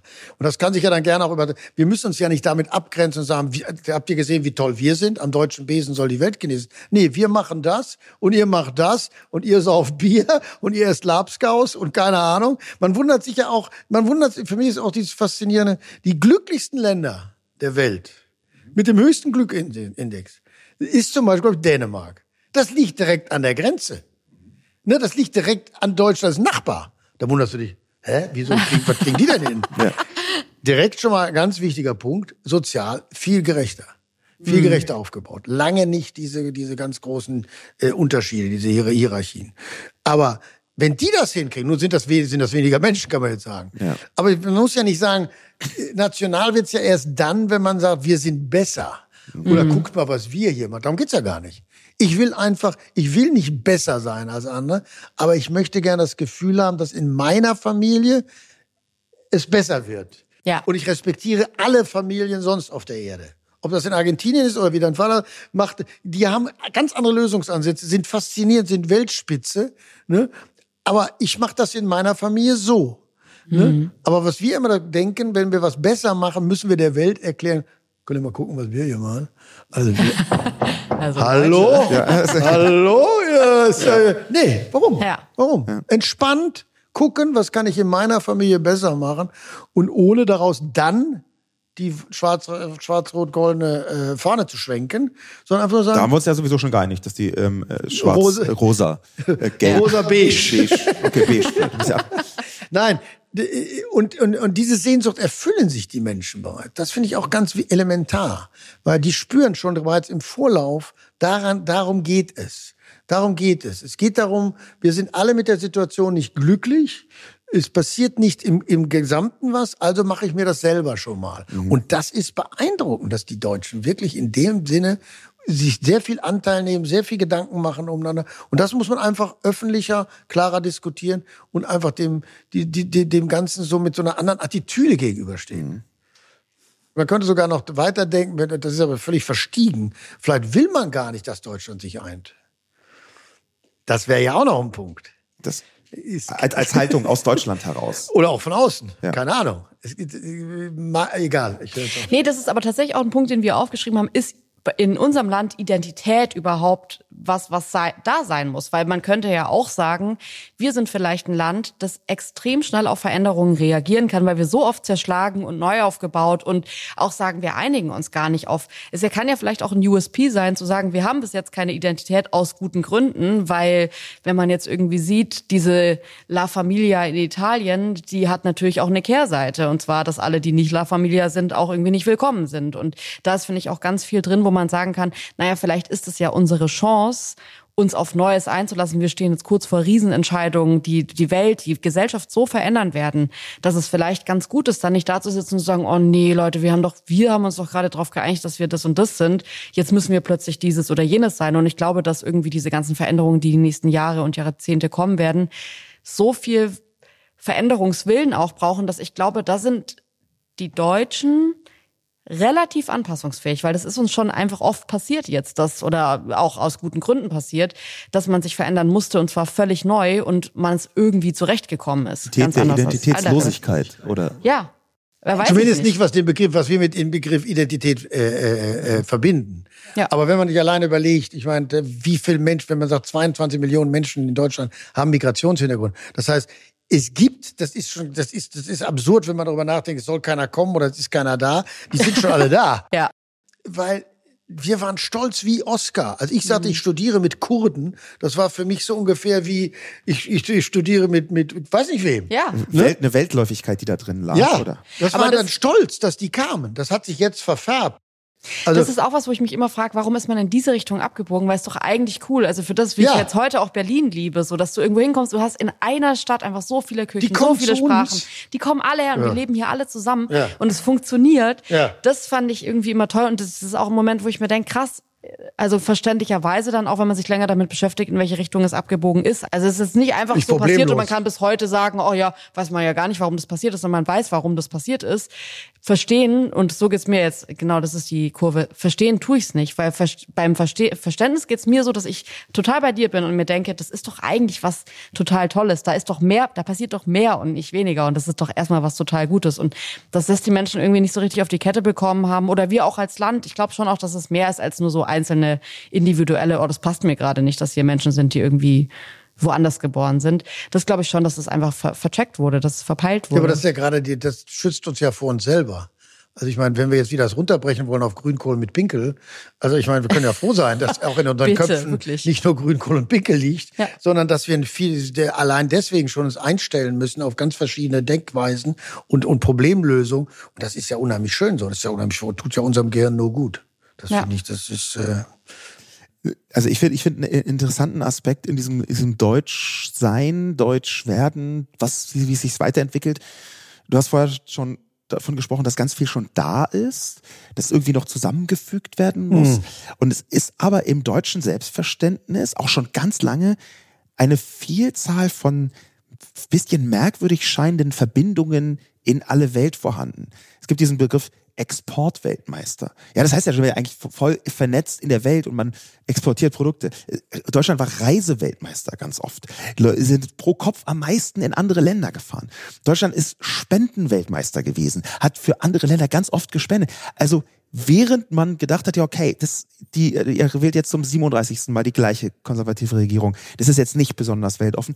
Aber währenddessen waren ganz offensichtlich relativ viele Leute schon dabei, Verbindungen in alle Welt zu schaffen, in alle Richtungen. Also, was ist denn da deiner Meinung nach, oder was ist da eurer Meinung nach eigentlich, was ist denn da eurer Meinung nach an Verbindungen in die Welt nach Deutschland, was man stärken muss, damit am Ende dieses Wir rauskommt? Weil ich, ich möchte schon versuchen, da irgendwie so eine konstruktive und eine produktive Lösung, Lösungsansätze, Ausblicke zu finden. Also es ist mit Sicherheit dieser eingefleischte, äh, äh, gedankenvolle Pessimismus. Also dieses sich selber, was ich vorhin auch beschrieben nach dem Essen. Also man geht nach Hause und ist, geht traurig nach Hause. Jeder Engländer würde jedes Essen oder jeder Franzose würde jedes Essen nutzen, damit er danach glücklich, besoffen und richtig guter Laune ins Kopfkissen plumpst. Mhm. Ne? In Deutschland hast du das Gefühl, also am Ende muss es noch mal kurz einen auf die Glocke geben, damit ich nicht ganz sicher bin. Dass, ich übertreibe jetzt. Man darf auch nicht also, zu viel Spaß gehabt genau. haben. Genau. Ja. Also ich glaube, dieses, dieses, dieses, deswegen ist das mit diesem Schamzimmer vielleicht eine, ich bin mir meiner bewusst, ich bin mir auch meiner Geschichte bewusst, ich bin jetzt ganz klar, wo komme ich her.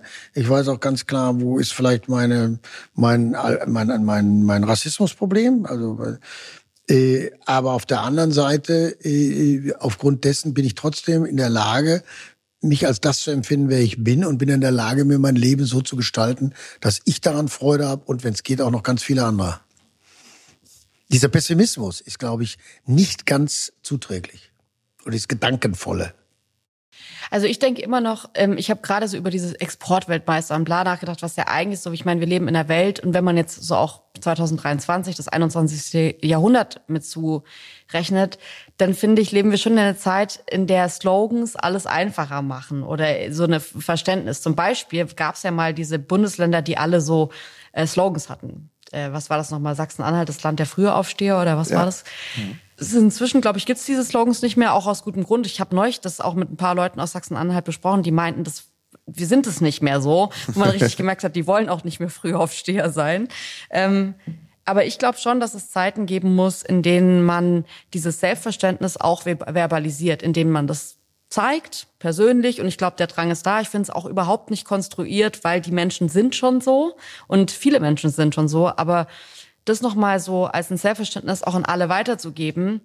Ich finde es nicht schlimm zu sagen, das kann eine Kampagne sein. Und dann ist es von mir aus eine, über die alle wieder erstmal lachen und kritisch sind und bemängeln und bla, wieso hat man nicht dieses oder jenes gemacht.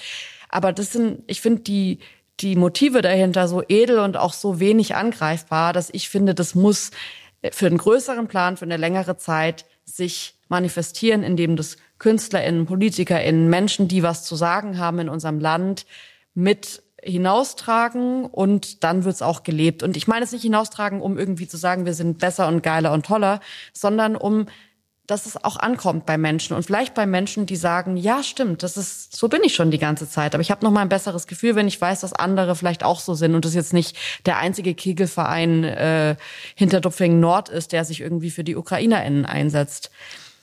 Ja, und ich glaube, es, ist, es wäre auch ein Thema, auf den sich alles einigen könnte.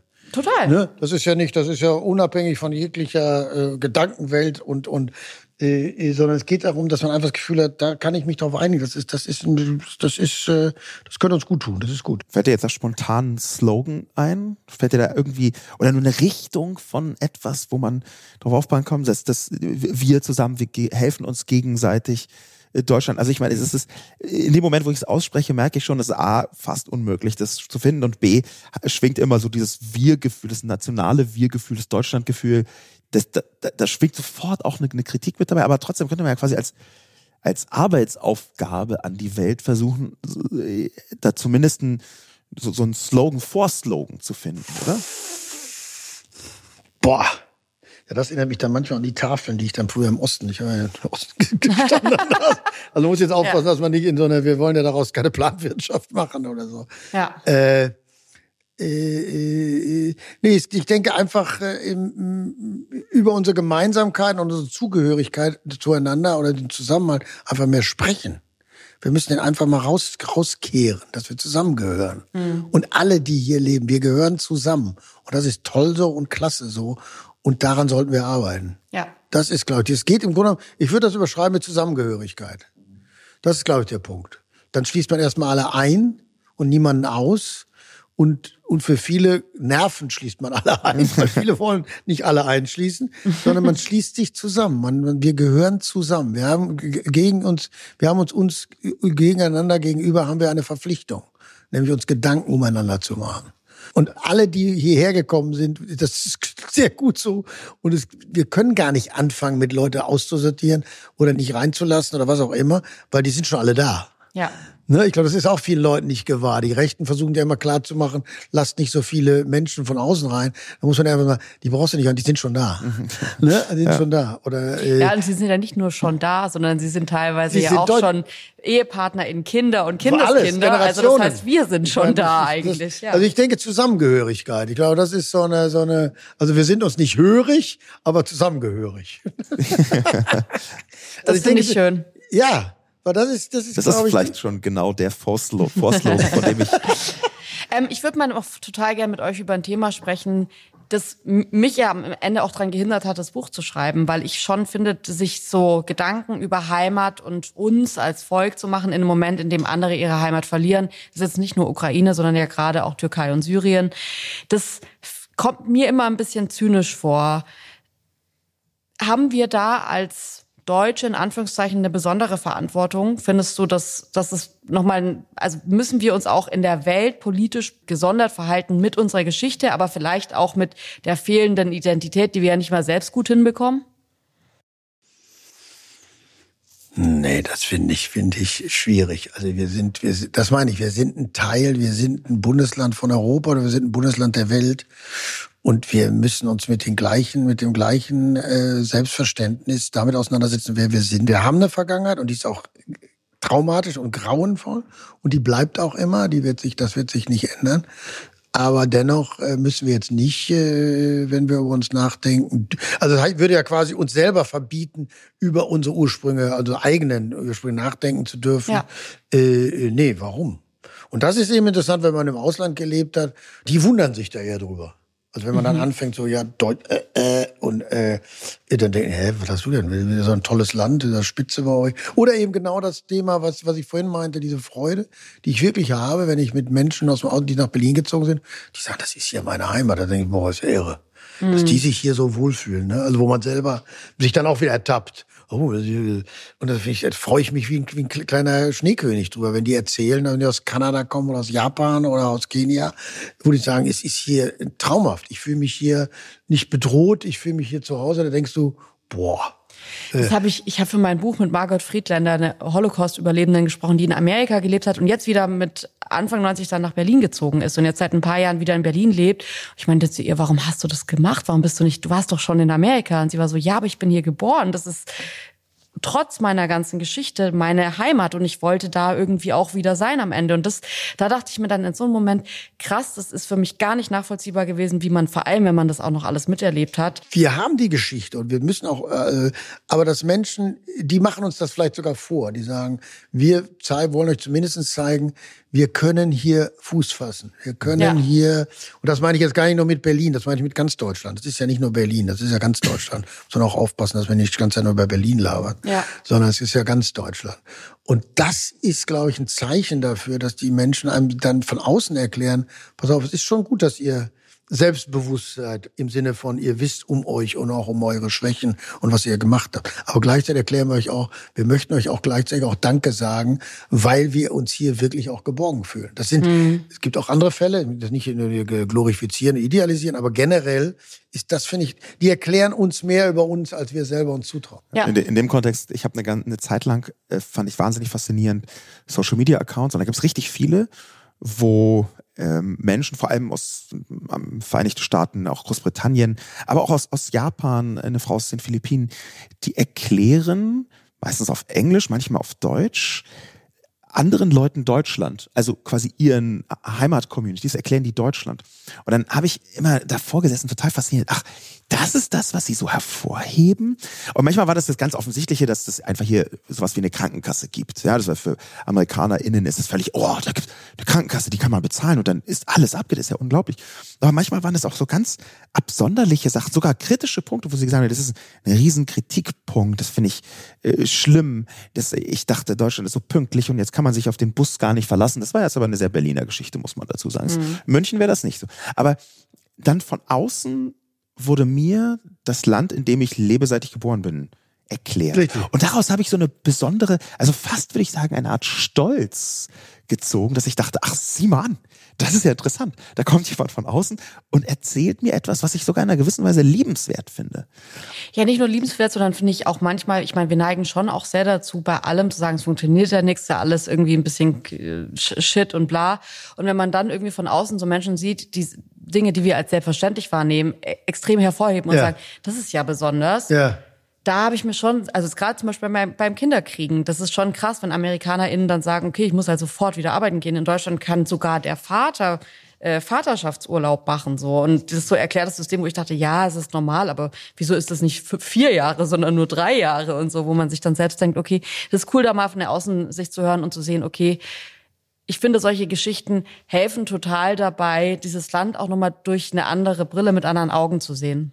Eben. Und deswegen kann man auch so ein Buch schreiben. Ich finde nicht, dass man das Buch nicht schreiben kann, äh, weil, weil, weil es äh, also, äh, Themen auf der Welt gibt, die halt wahnsinnig komplex sind. Aber ich meine, wenn man sich überlegt, auch der, die Widerstandskraft der Ukrainer nährt sich aus dem Gefühl der, des Heimatbegriffes. Das, ja. das, das ist ja zum Beispiel, dass dieser Zusammenhalt, dieses Zusammengehören ist genau das, was die überhaupt sich mit dieser Situation auseinandersetzen lässt. Also das ist, äh, das finde ich, das, das widerspricht sich nicht. Das finde ich, ich finde auch nicht, dass wir deswegen äh, äh, nicht differenziert über den Heimatbegriff sprechen können. Aber ich fand sehr schön diesen Heimat, äh, also ich habe mal gesagt, Heimat ist kein Ort, Heimat ist ein Gefühl, habe ja. ich mal geschrieben. Aber ich finde dieses, fand das eine sehr schöne Erklärung. Dieses Heimat ist das, ist die Freude, wenn man mit äh, die Stimmen seiner Freunde hört und sich geborgen, eingebettet fühlt in dies, in die Gespräche und in dieses Mitdenken der Freunde. Das ist, glaube ich, und das fand ich eine sehr schöne Beschreibung. Und das ist es im Grunde genommen. Aber dennoch ist es auch ein Teil dessen, wo komme ich her und wie bin ich sozialisiert worden. Klar, du kannst den Leuten nicht, äh, du kannst, darfst, du kannst den Menschen eben nicht dann auch ihre ihre ihre Geschichte und ihre Heimat äh, kaputt reden. Das erzeugt, das würde äh, und das kenne ich bei deswegen das kenne ich also selbst als ich meine erste Frau getroffen habe und ich habe gesagt, ich komme aus dem Ruhrgebiet, die kam aus Hamburg, die hat glaube ich gesagt, ich komme aus Usbekistan. Also für die war äh, Ruhrgebiet so ungefähr echt wohnt da einer. Also ja. das kann ich nachvollziehen. Ich kann nachvollziehen und wenn man mir meine Heimat äh, schlecht gemacht hat, äh, äh, da wurde ich aber äh, also nicht, nicht zum Dreck zum Helge Schneider, aber da wurde man richtig biestig. Da, da können wir noch mal einen Bogen schlagen in diesem Land, wo so viele Menschen Migrationshintergrund haben, einen Bogen, den wir uns leihen von Naika Forutan Hahn, die ist Migrationsforscherin und die hat eine total schöne Erkenntnis gesagt, indem sie ähm, nämlich formuliert hat, dass Menschen aus Ostdeutschland in gewisser Weise auch einen Migrationshintergrund haben, weil Migranten, so klassische, die Leute, die man unter Migranten versteht, die haben ihr Land verlassen und Ostdeutsche wurden von ihrem Land verlassen. Sehr gut. Und da, da eine Parallele herzustellen und auch zu sagen, wir brauchen eine völlig andere Art von Integration. Und da ist dann diese Identitätssuche wieder auf eine verquere Art, genau. Wir brauchen eine neue Form von Zusammengehörigkeit, so hast du das ja formuliert. Ja, wir brauchen keine Einigkeit im, im Denken. Ja. Ne, sondern wir brauchen eine Differenziertheit im Denken und genau was du sagst, man hat den, den, das Land quasi unter den Füßen weggezogen. Ja. So. Und das muss man jetzt mal genau mal sich klar machen, was heißt das eigentlich? Und was heißt das auch, wenn man aufeinander zugeht? Also diese Denke, diese ja. Denke oder auch dieses Verhältnis zu den Russen oder so, das geht, das geht in unseren Kopf gar nicht rein, das verstehen wir gar nicht. Aber die haben ja 30 Jahre oder 40 Jahre mit den, mit den Russen äh, in den, am gleichen Ort gelebt. Das heißt, wir, die haben eine ganz andere Sehensweise auf die Dinge. Und das ist ja irre, irre interessant und irre schön auch. Das ist, ja irre, das ist faszinierend. Ähm, welche Musik mir total geholfen hat, ähm, das besser zu verstehen, auch weil ich es nicht richtig verstanden habe, um ehrlich zu sein, weil ich im Westdeutschland aufgewachsen bin und in der Schule auch oft finde ich so im Westdeutschland so Narrative, so ja, hier Solidaritätszuschlag müssen wir immer noch zahlen oder was, haben, haben die es immer noch nicht gecheckt. Und dann kam Trettmann irgendwann um die Ecke und ich habe ganz viel auch mit grauer Beton und so verstanden, was vorher ehrlich gesagt, von dem ich auch dachte, das ist kein Thema mehr, weil ich nach der Wende geboren bin. Jetzt bist du auf dem neuen Trettmann-Album auch mit drauf, habe ich jetzt in der Ankündigung gesehen. Eine Nummer habe ich gesungen, ja. Also ja. Mit, mitgesungen. Ja, aber ähm, geht da auch um dieses Thema oder ist es einfach? Ähm ich glaube, es geht auf der ganzen Platte, soweit ich weiß. Ich habe die ganze ja. Platte nicht gehört, soweit ich weiß, geht's, erzählt er ganz stark von seiner Geschichte. Ja. Ich glaube, das ist ein ganz äh, biografisches Album, soweit ich das verstanden mhm. habe im Vorfeld. Und ich singe klar einfach einen Teil, der, den er an sich singen müsste. Weil ich, ich ah. singe ihn quasi. Ich glaube, er versucht mit für sich selber auf der Platte ganz stark Bilanz zu ziehen. Mhm. Seines, ganz, ganz, äh, das hat man mit seiner eigenen Situation, glaube ich, zu tun. Ja. Also, ja. Okay. Ja. ja, also freue ich mich drauf, weil es auch so ein Moment ist, wo ich mir denke, das sind irgendwie dieses Brückenschlagen, das, dafür braucht es dann wahrscheinlich auch Kunst manchmal. Und ich weiß, ich finde, da hat Politik auch viel versäumt, aber ich finde, da ist ganz viel drin, wo man sagen kann, okay, das kann man auch so lösen. Und vielleicht das auch so als Abschluss hier zu dieser ganzen Überlegung. Ich finde schon, dass es Politik was machen muss. Und ich finde es trotzdem auch stark, dass du sagst, ey, wir haben da jetzt erstmal so die Stiftung oder wir haben das jetzt erstmal so gegründet und schauen jetzt mal, wie wir dieses Problem lösen. Ich habe mir das vorgenommen aus einer. Ja, wir, nicht ich, aber wir. Ja, genau genau, ja, wir, wir aber ja. Nein, aber ich glaube einfach, dieses, dieses, dieses, es ist eben auch dann umgekehrt nicht immer die Politik. Das genau. ist für mich auch elementar. Das ist eben auch das. Es geht nicht darum, äh, man kann Dinge analysieren und, und, und auch über Frau Merkel habe ich ein Lied geschrieben, das ist heißt, das heißt Flüsternde Zeit. Das ist mhm. auf, auf 2007 habe ich das geschrieben. Wir sitzen auf dem Sofa und werden nur dösig und doof da. Ich, äh, und der, der Gegner kommt über rechts. Das ging nach der WM, habe ich das geschrieben. Mhm. Äh, äh, wer nichts riskiert, kann auch verlieren, heißt das auch. Also die war ja, ich, ich, ich mochte die ja nicht besonders. Äh, äh, halt die für sehr, äh, bin da sehr skeptisch, was das Ganze angeht, das lasse ich mhm. jetzt weg.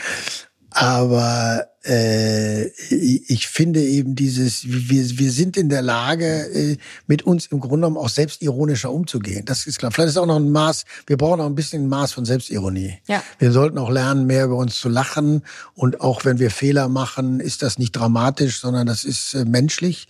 Und dieses, dieses perfekt, dieses Ingenieurhafte, dieses, der Porsche muss, oder ist der Unterschied für mich auch zwischen Shakespeare und Goethe. Bei Goethe sitzt jedes Wort. Jede, oder deutsches Texten, englische Texte. Hm. Mhm. Wenn ich Texte schreibe und die Leute dann, aber bist du dir sicher, dass die Leute das verstehen?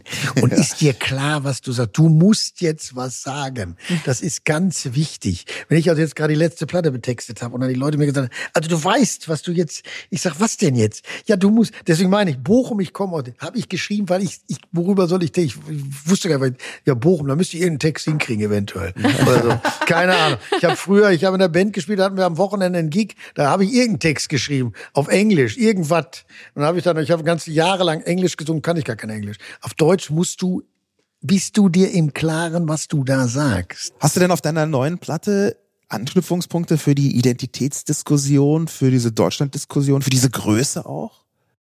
Ich habe interessant, das Lied habe ich schon geschrieben. Da geht's um unser Land, heißt das, also mhm. um diese Vielschichtigkeit. Aber das man kann man auch, man kann das mhm. genauso lieben, wie andere Irländer auch lieben. Mhm. Da ist nichts gegen zu sagen. Das ist völlig legitim. Aber auf der Platte jetzt habe ich ich hatte ein Lied geschrieben, das, das, das, da ich, ist der Text, den habe ich beigelegt. Ich habe jetzt zu dem, zu, ich will jetzt gar nicht über meine Platte reden, also, aber ich, ich habe jetzt mal ein Heft dazugelegt, also bei der CD, wo man auch, wo ich auch Texte reingeschrieben habe, ein paar, die ich nicht verwandt habe. Ja. Also manchmal schreibt man einen Text und ich schreibe zu jedem, ich habe glaube ich 100 Texte geschrieben für die Platte oder 110. Mhm. Aber und das ist so ähnlich, als wenn ich in den Laden gehe und gehe an den Ständer und sage, boah, der Pulli, der sieht richtig gut aus. Also der ist, den, den gehe ich, den, den, der, also der, der ist super. Dann gehe ich in die Umkleidekabine, ziehe den an.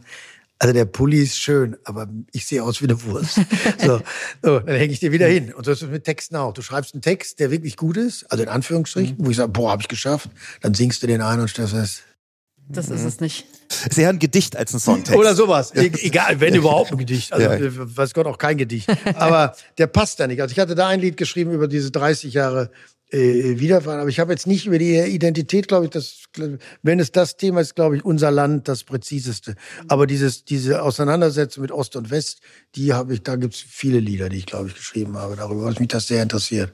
Weil das finde ich schon genau mit dem, äh, äh Und, ich weiß nicht, ob ich das schon vorhin erzählt habe, von dem Mann, den ich bei der, in der, im Bahnhof getroffen habe in Potsdam. Da habe ich vor ein paar Tagen einen sehr netten Mann getroffen, der war sehr groß und sehr nett, kam zu mir und sagte, ich bin schon, ich, ich, ich mag ihre Musik schon seit den 80ern und, und ich bin aus dem Osten. Und dann sagte er, äh, dachte ich, und wissen Sie, was mein Lieblingslied ist? Und ich sagte, jetzt kommt, ich sagte, Grönland.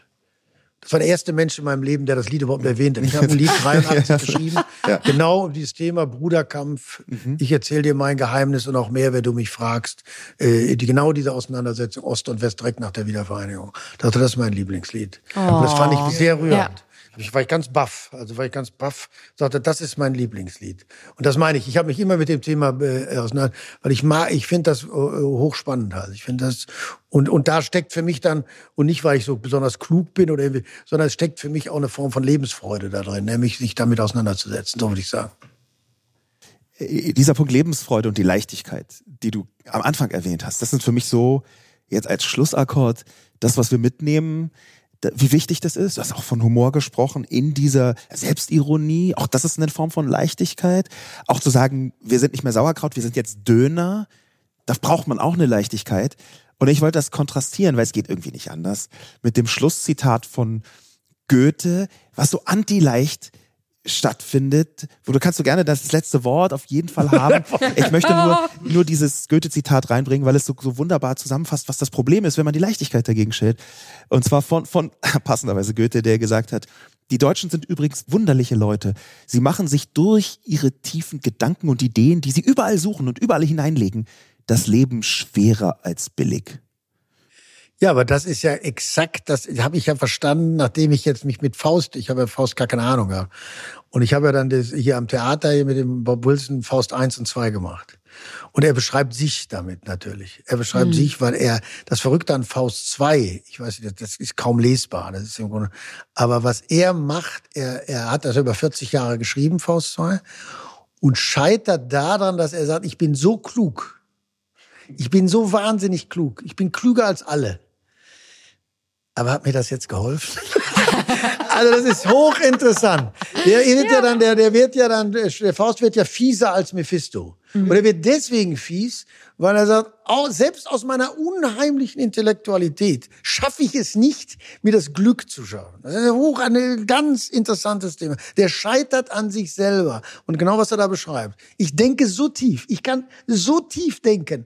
Wenn ich mich vergleiche mit meinem Nachbarn oder selbst mit Herrn Schiller, würde ich sagen, ich kann noch 730 Meter tiefer denken. Mindestens, wenn nicht 740 Meter tiefer. Aber, Aber glücklich bin ich jetzt? nicht. Aber hilft mir das jetzt? Nee. Ja. Und dann hilft einem eher, glaube ich, genau der Punkt, dann hilft es dir eher, denk weniger und hab ein bisschen Spaß. Also, genau. Das ist, glaube ich, aber das ist exakt, das, das lohnt sich, darüber Gedanken zu machen. Oder ich habe in, in, in London im Sushi-Laden mal, weil ich esse so gern Tempura, Tempura Soba. Mhm. Und da habe ich gefragt, wie machen Sie die Brühe? Und dann hat die mir diktiert, wie ich natürlich als Deutscher wäre aufgeschrieben, Bonito Flakes und dann äh, kaum wieder. Am Ende sagte die, ich hatte so 17 Zutaten als Deutscher, weil ich esse das so gerne, ich wollte das mal nachkochen. Aber wir machen das aus der Tüte. Ich habe schon eine Viertelstunde geschrieben und fragen, habe schon gefragt, wo ich das alle die Zutaten kaufen kann. Oh, also dieses, dieses, das meine ich, wenn bevor man zu tief denkt und dann kommt mir, glaube ich, das bisschen das Ruhrgebiet zugute, dann haben uns die Polen auch geholfen als Westfale. Dann mach lieber einen Witz, so meine ich. Und das ist dann, dann sind wir, können wir enden bei Helge Schneider. Also so der dann auch sagt, wenn er eine Frage, der erzählt dir, dann, dann mach lieber, dann denk nicht so tief, wenn es geht. Mach das nicht. Mach das nicht. Hilft dir nicht. Ja, super. Vielen, vielen Dank äh, für deine Zeit. Ja, gleichfalls, und, ähm, gleichfalls. Gerade bei diesem Thema. Und ich fand es jetzt überraschend. Ich dachte, es wird viel schwerer. Ich bin, bin gerade froh, dass wir irgendwie nicht aus dem Abend jetzt rausgehen äh, oder aus dieser Podcast-Zeit und man sich denkt, oh, am Ende noch mal ein großer Downer gewesen, sondern ähm, es war für die Schwere des Themas, fand ich echt, ähm, ja, leicht irgendwie diese Zeit so zu miteinander zu verbringen. Und ja, es war total schön. Vielen, vielen Dank. Leute, vielen, vielen Dank fürs Zuhören. Wir hoffen, dass ihr aus diesem Gespräch vielleicht auch Fragen für euch mit rausziehen konntet. Wie beantwortet ihr diese Frage nach der Suche nach irgendwie Heimatzugehörigkeit, einem Zuhause? Ich freue mich, wenn ihr uns schreibt, wenn ihr mitdiskutiert auf unseren ähm, Social Media Accounts, Twitter oder Instagram. Und ansonsten hören wir uns wieder nächsten Donnerstag. Bis dahin, bleibt gesund, macht's gut und danke für eure Zeit. Ciao, ciao. Dieser Podcast wird produziert von Podstars bei OMR.